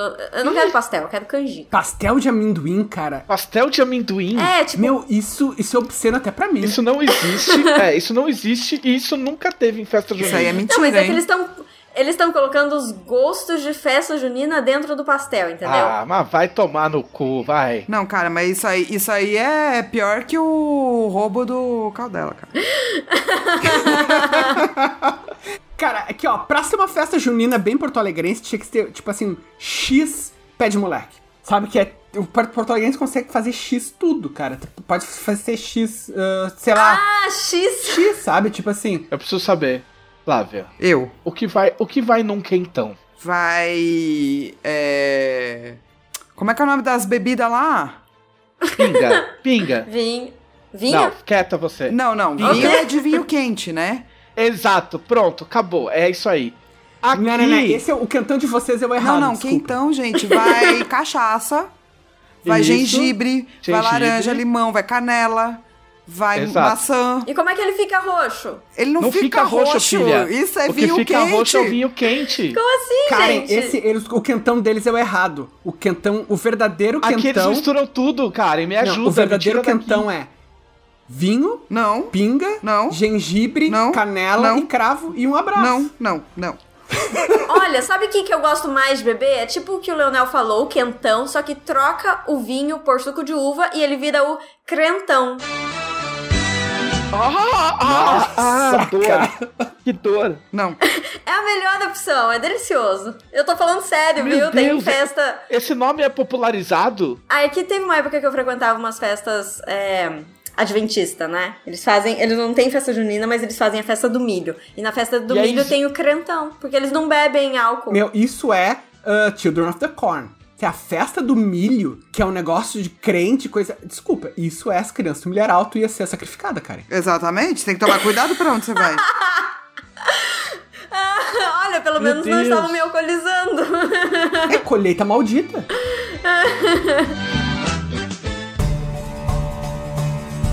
Enfim, aqui, aqui, não importa, quentão é uma coisa que tem aqui em Porto Alegre. Quer dizer, tinha, errado, né? Pelo menos quando, quando existia. Pô, eles, eles vendem garrafa. Garrafa. Não, gente. Quando. Isso aí tá errado, vocês estão ligados, né? Aqui, quando. Não, não, o, ga- o quentão, o quentão que tu compra em garrafa não é quentão, é uma bosta. Não, eu não compro porra nenhuma. Eu não compro essas merda. Mesmo porque eu nem bebo. Cara, o verdadeiro quentão, ou tu faz em casa, claro, ou tu vai na Redenção, no Parque da Redenção, e tem uns tiozinho vendendo quentão. E é sempre mais forte do que tu vai fazer em casa. Lógico que é mais forte vocês misturam a pinga com vinho. Não, não coloca pinga. É tipo, é tipo, é tipo criança, é tipo criança que compra Pepsi e Coca-Cola e fica misturando com Guaraná e, u, e Fanta Uva. Não precisa de pinga, é só o vinho. Não, cara, isso aí pra mim tá parecendo aqueles, aqueles drink de, de festa é, que você fala assim: ah, tem a cerveja, tem a vodka e tem esse aqui. Esse aí é o quê? A gente mistura os bagulho aqui. Vocês estão fazendo caipirinha de sei lá o que e estão chamando de quentão. Não, Não, assim, ó, não- não- tanto o quent, nosso quentão é o certo, que quando eu fui pra Alemanha, eu tive a felicidade de descobrir que lá existe Glühwein, que é exatamente a mesma coisa. É, chama vinho quente. Então, peraí, peraí. Então tudo que a Alemanha fez tá correto? Não, entendeu? Não, Olha! dá pra partir desse princípio. Não, não, nossa. Eu preciso da Flávia sempre nesse podcast. Se a gente for partir desse princípio, pode pegar meio mal, entendeu? Olha uma coisa que eu acho muito esquisita aqui em Porto Alegre, é que se você vai. No período em que está aberto o restaurante, né? Se você vai num desses buffet daqui de Porto Alegre comer num dia normal. E durante o inverno, sempre tem, Durante o verão, na saída sempre tem café e chá. No inverno tem café, chá e quentão. Acho de outro mundo. Você sair do buffet com- tomando Então, quentão. então, álcool. Você vai sair pro almoço no trabalho e volta álcool. Exatamente. Bom, mas enfim, não era quentão que eu queria. O que eu queria era canjica. E eu descobri que fazer canjica é a coisa mais difícil do mundo, porque você tem que dar um banho na canjica, você tem que deixar ela de molho por sei lá quantas horas, de um dia pro outro, sei lá o quê. Aí você precisa de uma panela de pressão.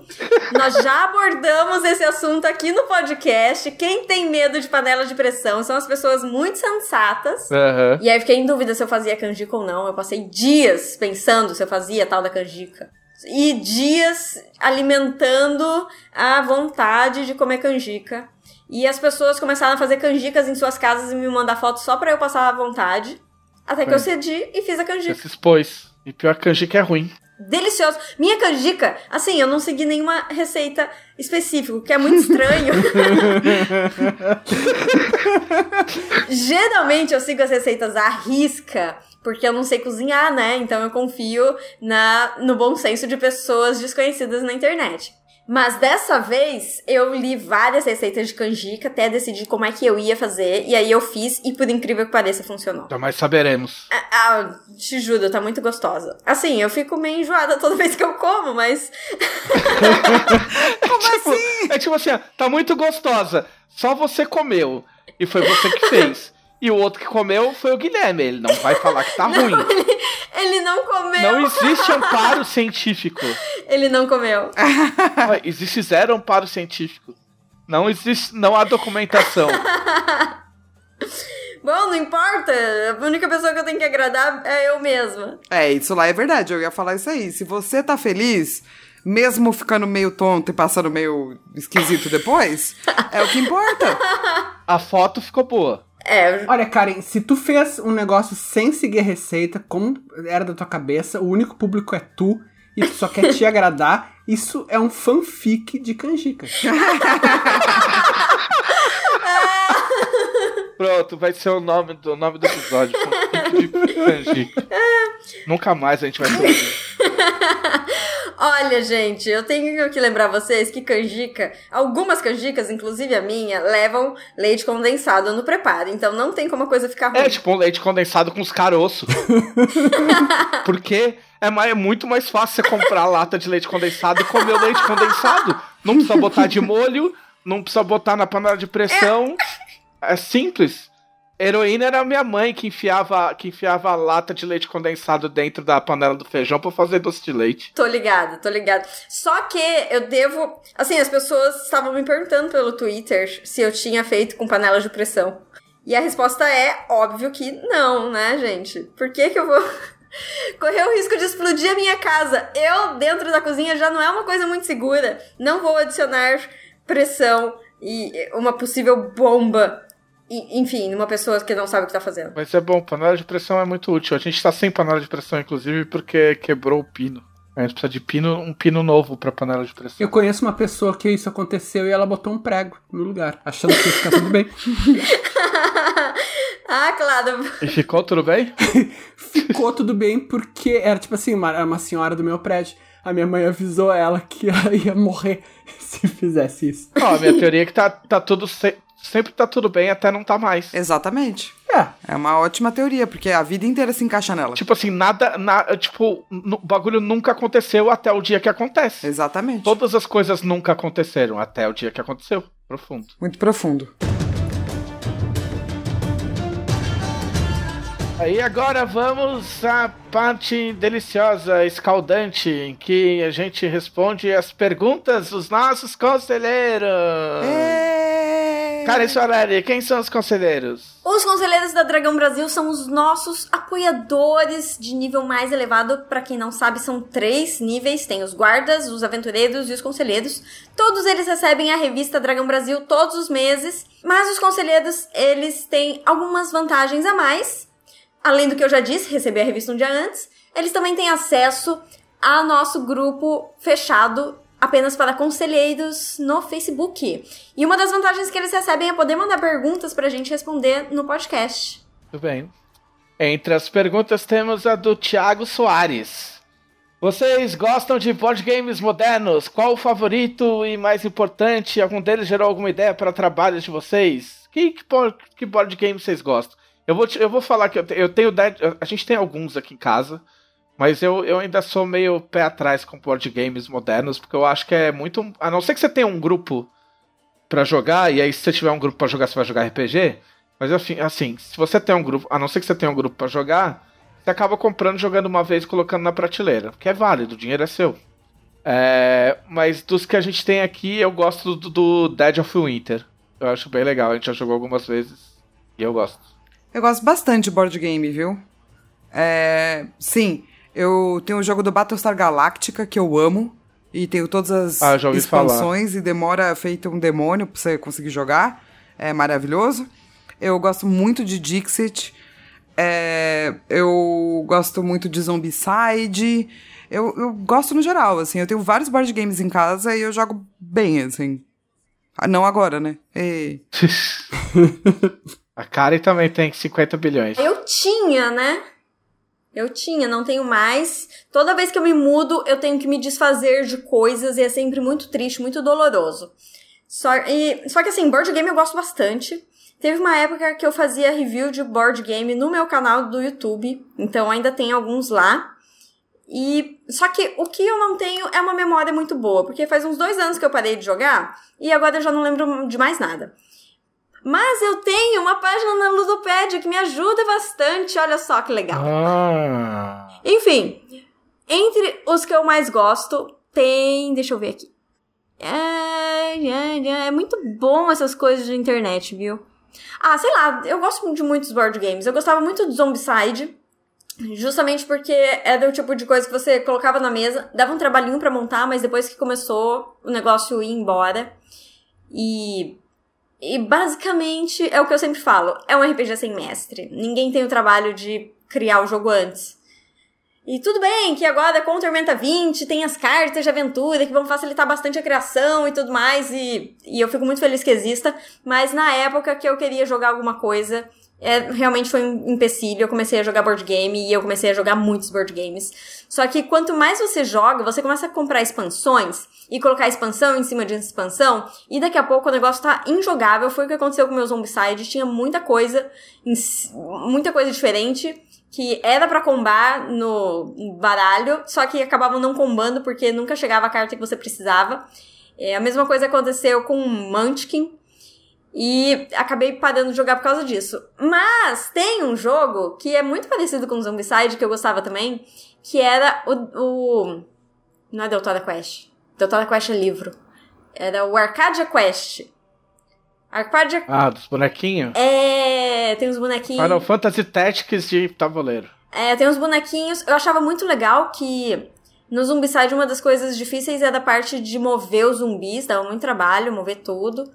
Mas no Arcade Quest os monstros só se movem quando você passa perto deles. É tipo um ataque de oportunidade que eles dão. É bem legal. Só que um. Faz tempo que eu não jogo esses. Um que eu joguei recentemente que eu adorei entra naquele lance que o Trevisan tava reclamando de jogo que você só joga uma vez, reclamando alguns episódios atrás, que é o Exit. Exit, ele custa, se não me engano, 100 reais e joga quatro pessoas. Então, tratem de dividir, né? Dá 25 conto para cada um. E por mais que tenha essa desvantagem de você jogar uma única vez, ele é um negócio inesquecível, assim. Eu gosto muito de jogar. Uh, tem a desvantagem de não dar para ficar aumentando ou diminuindo a quantidade de jogadores na mesa, porque desbalanceia um pouco o negócio. Mas é muito divertido, apesar de não ser exatamente um board game. Hoje em dia tem isso, né? A gente não existe mais uma definição muito certa do que é um board game. Em teoria, um board game requeria uma board, né, um tabuleiro. Hoje em dia nós temos jogos de tabuleiro que não tem tabuleiro. Ah, tá vendo palhaçada isso aí. jogo, jogo de tabuleiro que não tem tabuleiro é só jogo. pois é, mas acaba entrando meio que na mesma categoria, né? E eu gosto bastante do Exit. Tô louca pra jogar Exit de novo, mas tá difícil. É daquele. Eu não, vou, eu não quero me aprofundar nesse assunto, mas é daqueles que você compra o bagulho pra ficar rasgando. Exatamente, rasgando, ah, dobrando, enrolando. Não quero falar disso. Não quero falar disso. Eu só quero perguntar, eu já falei nesse podcast, mas eu quero saber se a Flávia conhece a regra do risoto no Zombicide. N não? Porque foi eu que inventei, lógico que você ah, não tá. conhece. Porque não, ó, só resumindo, para quem, pra quem não, não conhece, para quem já ouviu, a regra do risoto é simples, porque, tipo, não tem aquelas comidas que, tipo, não é em todo jogo que usa, tipo, tem arroz, isso aqui, tem a panela, blá blá blá. Só que você não é sempre que você usa. Aí a gente fez, a, em vez de tirar, a gente deixou no baralho. E aí eu fiz a regra, se você tiver a carta da panela e a carta do arroz e tiver dentro de uma casa, você pode fazer gastar uma rodada fazer um risoto. E aí você pode comer e recuperar um de energia. Ah, muito bom. Viu? Vou utilizar. Regra do risoto forever. Uh... Cara, Zombicide é um, é um RPG que não aconteceu. a real é essa, cara. É, é um RPG é. meia boca. Pode-se dizer que é, sim. É divertido, mas o problema é que daqui a pouco tu começa a querer, ah, vou me interpretar, vou fazer um sistema de progressão aqui, vou... Ah, já deu treta disso, já deu treta disso. Tipo? Já teve a história do moleque que... O moleque que... Acho que até a Karen que contou, o, o moleque que entrou no fórum e, e tava revoltadíssimo porque ele foi jogar jogar Zombicide com uma galera fora da que ele tava acostumado e ninguém interpretava. Caramba. E ele tava uhum. putaço. Porque Eu acho o pessoal que, foi que ele jogava. Ah, acho que foi a Camila.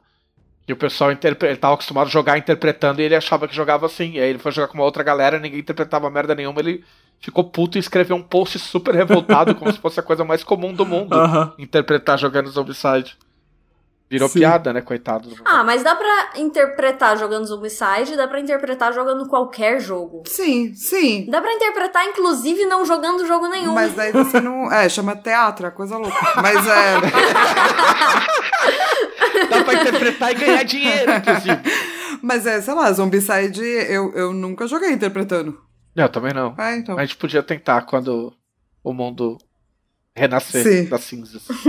Só uma pergunta pra Gabriel Madeira, pessoa quer saber qual o sabor favorito de pizza de cada um e o mais odiado. Putz, aqui em Porto Alegre tem pizza de. Não, não, tem torta. Ah, não. Torta, aí já, ó, tem já começar torta. errado. É, é.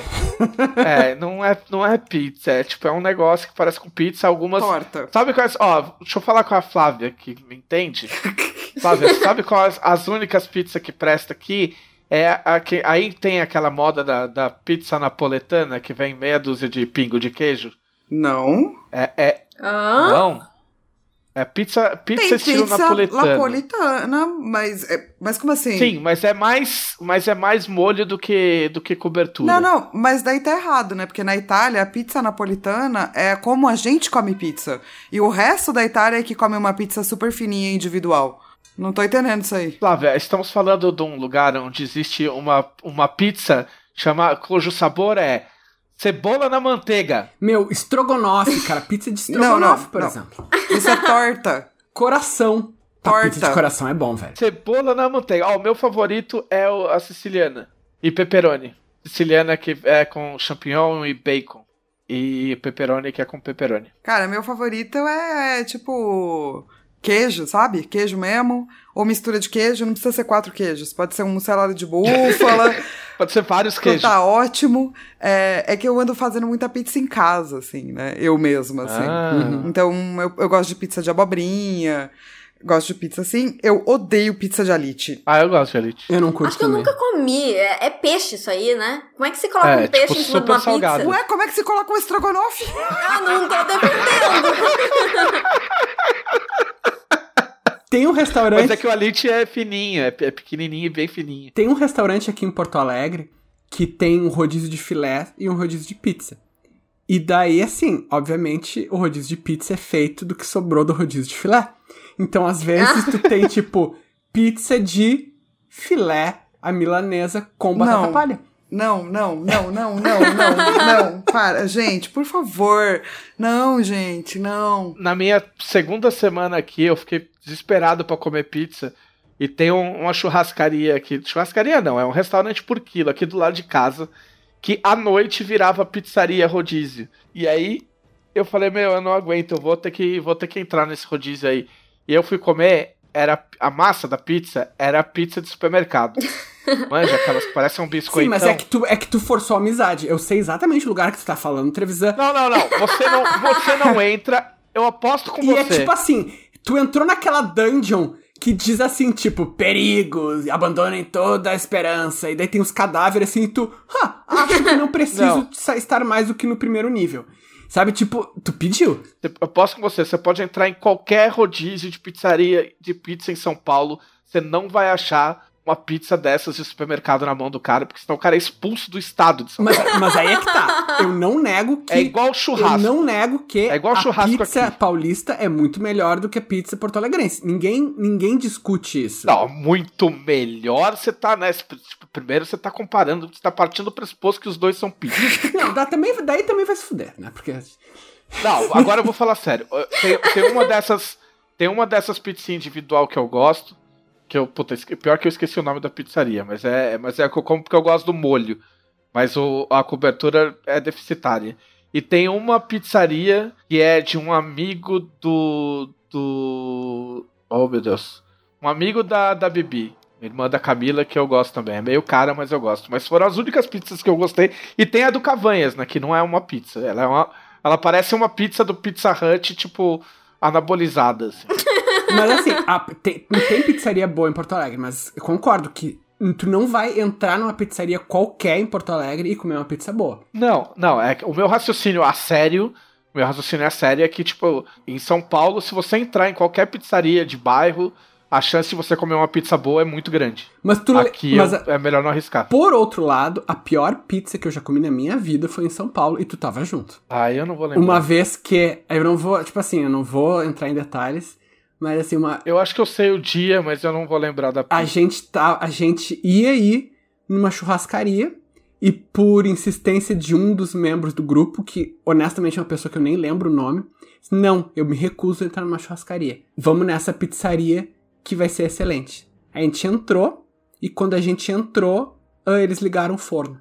Eles estavam sem ingredientes. Ah, sim. Então metade. Demorou uma cara. Metade da pizza era crosta, né? Era, a- era só a massa. E começou a vir sabor assim do tipo. Ervilha! Que eles tinham aberto uma lata de ervilha e jogado em cima. Milho! Milho. Milho com ervilha. É, então assim, tipo, guisado, sabe? Tipo, eles tinham, tinha sobrado uma carne moída ali, eles jogaram assim. E daí chegou. Depois que passou uns três ou quatro sabores, tipo esses, parou. E daí eles vieram nos perguntar se a gente ainda queria. E a gente chorou e foi embora. E foi isso. Nossa. Mas é isso. O, o- qual, que é teu- qual que é o favorito que vocês não falaram? Cara, eu acho assim. ah, pizza, ele nos dá um- uma, uma liberdade que a gente tem que aproveitar. Então, por exemplo, eu adoro pizza quatro queijos. Acho muito bom. Então, tu pega uma pizza quatro queijos e põe bacon em cima, que fica a pizza perfeita. Não, é uma ideia ruim. Eu, eu preciso, preciso dizer que não é uma ideia ruim. Bom, a minha pizza favorita é qualquer uma, porque o meu sabor favorito é sabor de ketchup. É verdade, tu fala mal Ah, de cara, mim, mas a, a verdadeira inimiga é a, A cara. gente encerra a discussão, a gente encerra a discussão, a gente entra num acordo de paz, a gente começa a falar sério, aí você me vem com ketchup na pizza. Não, vou passar para a próxima pergunta. É. O, o- o Renan Rodrigues quer saber se o Leonel já assistiu Britânia. Nem sabia que isso existia, cara. Momento Roma, ele falou, Momento eu Roma. acredito. Sério? Mas então vá atrás da série Britânia, porque eu não conheço. Eu também. vou. Tariq Raidan, que é um nome muito legal. Ah, não, eu, eu- é. Você já tentaram escrever usando o estilo de algum outro autor como parâmetro? Eu já. Eu, eu escrevia como se eu achasse que eu fosse o Stephen King quando eu comecei. E eu, obviamente não sou. E já dei umas emuladas no Neil Gaiman e acho que foi isso. Pra não passar vergonha, eu não vou falar mais. Cara, Vocês já fizeram isso? É, eu acho que não, porque. Mas não é por nada assim, do tipo. Se eu fiz foi muito inconsciente, porque quando eu tô escrevendo, eu geralmente escrevo muita coisa em pedaços de papel, e daí eu sento e vomito o bagulho. Então eu não tenho um. Entende? Tipo, o meu tempo de pré é diferente, assim. Na pré eu tô escrevendo coisas que eu acho que tem que ser conectadas e pá. Geralmente a hora que eu vou sentar e escrever, é, só vai, assim. Então não, dá muito tempo de parar pra pensar nisso, não. É, a gente sempre acaba tendo como referência as coisas que a gente já leu, né? Então, querendo ou não, acaba tendo ah, algo dos outros autores na nossa escrita, uma mistura, né? Mas de tentar emular a escrita de outra pessoa é algo que eu nunca fiz. É, eu tinha, Eu eu não. tinha um vício no início de carreira que eu escrevia no estilo que eu tava lendo. Claro, é uma versão ruim. Mas eu, eu, eu escrevia no estilo que eu tava lendo. Então eu tinha que me cuidar pra não poluir, assim. Tipo, eu me lembro uma vez que eu tava tentando escrever um conto sério, mas eu tava lendo Terry Pratchett. Então começava a vir umas piadinhas, só que, tipo, horrível, sabe? Mas alguém realmente imitando mal o Terry Pratchett. E, mas depois disso, cara, não, assim, eu, eu peguei muita coisa do Cornell, né? Mas daí foi, foi consciente do tipo, tá, eu quero ver o que, que eu posso aprender com esse cara. Meus primeiros contos de fantasia é, é o puro suco de Dragonlance também, né? Ah, sim, né, Não- cara? não Pá, dá com pra negar. É, o Vitor Luck mandou só um coraçãozinho pra ser citado no podcast, citação obrigatória do Vitor Luck. Oi, Vitor Luck. o Rogério Saladino, Ué? que tal falar do lançamento do romance novo de D&D Rios de Prata? Olha só! É. O cara, oh, o cara foi tão gênio que ele fez, ele fez um jabá externo. Fale do Rios de Prata, cara. Pois é, pessoal, Rios de Prata. Ah, eu ia pegar o livro na mão, peguei o livro errado, peraí. Eu tô com ele. Eu Ninguém estou tá vendo, você sabe, né? Pode dizer que pegou o livro certo, cara. É. Eu estou com o livro na minha mão. Rios de Prata é o lançamento da linha de Dungeons and Dragons. Ele já está aqui na Jambô. Ele é. Ele já foi lançado antes no Brasil, né? Mas agora ele chega com nova tradução da Karine Ribeiro. Tá muito legal, tá muito bonito, de excelente qualidade. E importante avisar que ele ele tá chegando aqui como o quinto livro da série. Então nós temos primeiro a trilogia do Elfo Negro, que é Pátria, Exílio e Refúgio.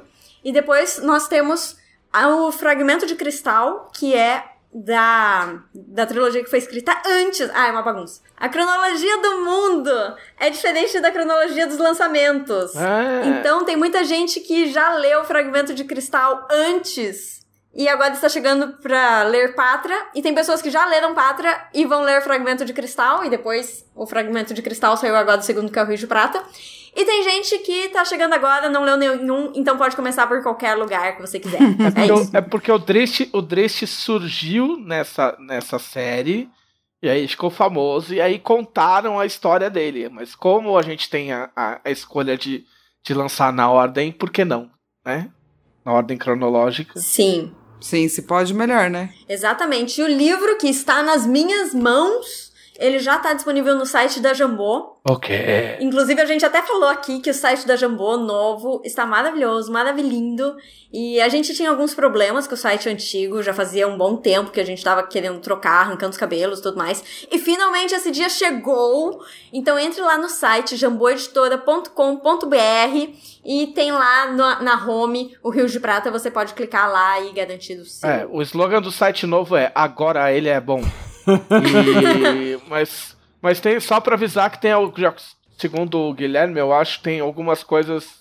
O pessoal tá testando coisas ainda, tipo, tem coisas fora do lugar, então não estranhem mas ele já tá, já tá bom. Ainda com coisas simples, né? Já tá melhor que o outro. É, mas esse podcast vai ao ar na sexta-feira. Ah, acho é, que já vai estar tá tudo certo. já vai estar tá tudo arrumado. É. é. porque o site foi lançado na virada de domingo para segunda. Hoje é segunda-feira, dia da gravação. Até sexta a gente já vai ter consertado todos os detalhes que.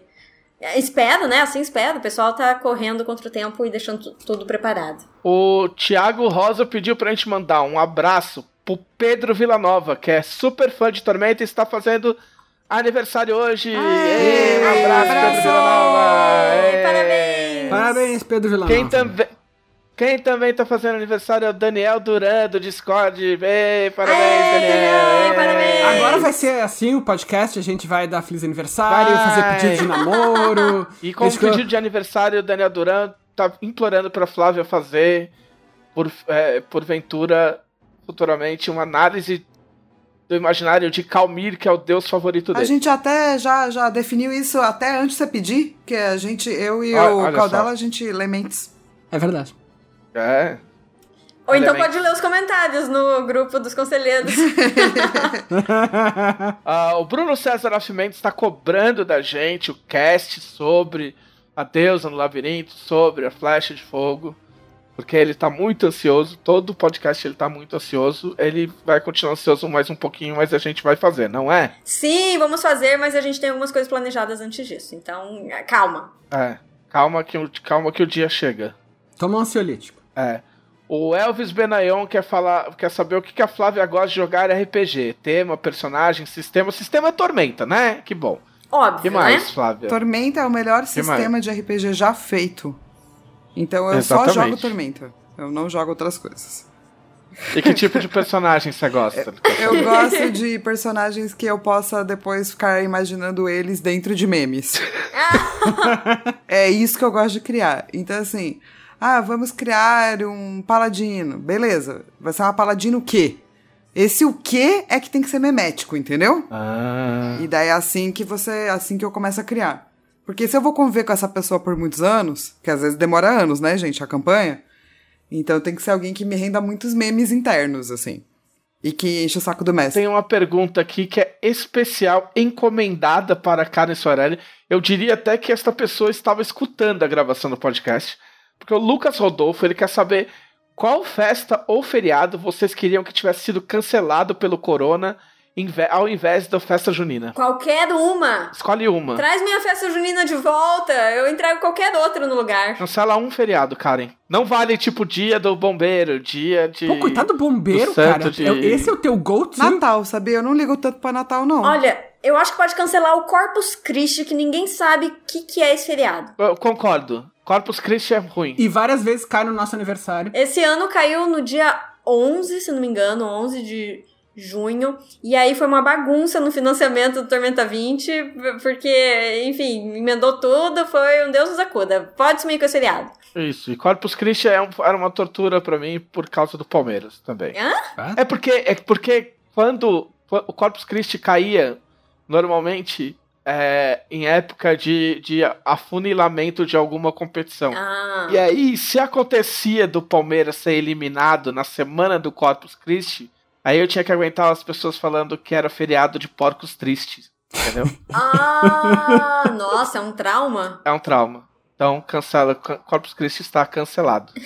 Mas eu concordo com a Flávia, eu tô esperando que o Natal seja cancelado. Porque, tipo, Natal, mesmo quando é legal, é meio merda. É, não sou muito fã de Natal, não, cara. que beleza. Natal é meio chatão, né? É, cara, nossa. Ah, eu gosto do Natal. Eu vou pra minha cidade Natal no Natal. Quer dizer, esse ano eu não sei se eu vou, né? Mas se eu não for, eu vou sentir muita falta. Ó, o Natal só é ruim se você é obrigado a ficar com pessoas que você não gosta. Não, mas Aí é é, chato. não sei, eu, eu não, é que eu não vejo muito, tipo, eu sou muito não cristã, assim. Eu também. Então o Natal não faz sentido pra mim, do tipo, ah, vamos fazer a árvore. Pra quê, mano? Pra ser... Não entendo. Ah, vamos comemorar o não sei o que lá. Não entendo também por que, que a gente tá comemorando isso. Botar roupa nova pra ficar na sala. É, do tipo, não, não entendo. Então, é, pra mim é igual Corpus Christi, assim, não faz diferença. É bom porque eu posso viajar, posso ver as pessoas, posso. Mas, assim, de data especial e pá, não, sou muito mais carnaval. Não, cara, eu não gosto, eu não gosto de nada, eu acho. Eu não gosto, eu não gosto de carnaval, eu não gosto de festa junina. Eu não, não ligo pra essas coisas. Eu gosto de festa junina, mas eu amo carnaval. Eu não gosto de carnaval. É, eu, eu, vou, eu vou mudar o meu voto. Eu quero que cancele carnaval. Eu lembrei que eu detesto mais carnaval do que Natal. Carnaval é vida, gente. Carnaval é intrusivo. Carnaval, tipo, no Natal não fica, meu, você tá. Mas Natal é intrusivo também, cara, porque Natal. Tu, tu, tu, tu tá indo no super e daí vai. Então é Natal. Cara, e meu. Sim, mas, mas não passa não passa Papai Noel na sua janela. Tá todo mundo vestido de verde e coisa e fica falando essa droga aí. Verde coisa. mas não passa o Papai Noel na tua janela. Passa, claro que passa, tá meu. claro que passa e fica tocando as musiquinhas, os vizinhos. Eu ficam- tive que aguentar o show da Inês Brasil no carnaval na minha janela. É, assim, é Puta, que demais isso aí, hein? Desculpa ele informar, mas tô achando bom. na, na tua rua né, que é difícil. Uma, quando eu morava aí, teve, eu juro, um bloco de carnaval que parou na minha janela no meio de abril. Maravilhoso. Sarita só estaria lá. Abril? Sim, abril de madrugada, eles pararam ali. E, e eu, sei lá, cara, eu chorei. Foi, era tudo que dava pra fazer. Teve um carnaval que teve festa na rua. Aí foi esse daí da Inês, da Inês Brasil. Aí botaram a porra do, do, trio, elé- do trio elétrico, whatever, como é que chama essa merda. E, e, tipo, tava praticamente na minha janela. Aí eu olhei pra Camila, a Camila olhou pra mim e eu falei pra ela, eu falei assim, olha, eu não gosto de carnaval. Porém, a gente tem duas alternativas. A gente pode ficar muito puto aqui dentro e reclamando, e eles só vão parar depois das 10 da noite. Ou você pode botar um cosplay, eu pego minha câmera fotográfica e a gente desce e você vai lá curtir o carnaval de cosplay e eu vou tirar umas fotos. Como e é aí que foi o que a é? gente fez. Se não pode vencê-lo, junte-se a eles? É, eu não juntei muito não, mas eu fiquei meio perto, assim. É, paciência, né? Vai fazer o quê? Eu fui lá e tirei umas fotos da hora. Sabe o que, que eu não gosto no Natal? É. Do preço das passagens. Ah, nossa, agora foi, meu, classe média fudida, né? classe, classe média alta style. Assim, antes fosse, né? Porque, tipo, ah, eu. Ano passado eu não pude ver minha família, porque é muito longe e é muito caro. Mas você tem família espalhada, né? Tinha, tinha que ter o dela aqui. O dela é, o, é, a, é a classe, é o avatar da classe média. Como é que é o nome inteiro do dela mesmo? É Felipe dela. Felipe Moura, como é que é? Você sabe, Flávio? Felipe Torres Moura de la Corte, eu acho. É, o- meu, é o nome mais classe média alta da história. Não tem ninguém com nome mais classe média alta do que ele no, em São Paulo, tá ligado? E olha que São Paulo é concorrência alta. Quer fazer algum jabá, Flávia? Por, por enquanto você ainda pode fazer jabá. Ainda posso? Já que é a primeira? É. É, vai lá conhecer as coisas que eu faço. Minhas redes é Flávia Gazi. O Gazi é G-A-S-I, tá, gente? Não precisa complicar. E vai lá conhecer o Garotas Geeks. E Geeks tem S no final. Peraí, G-A-S-I, né? É só isso aí. Tá bom. G-A-S-I. É só isso aí. é meu jingle.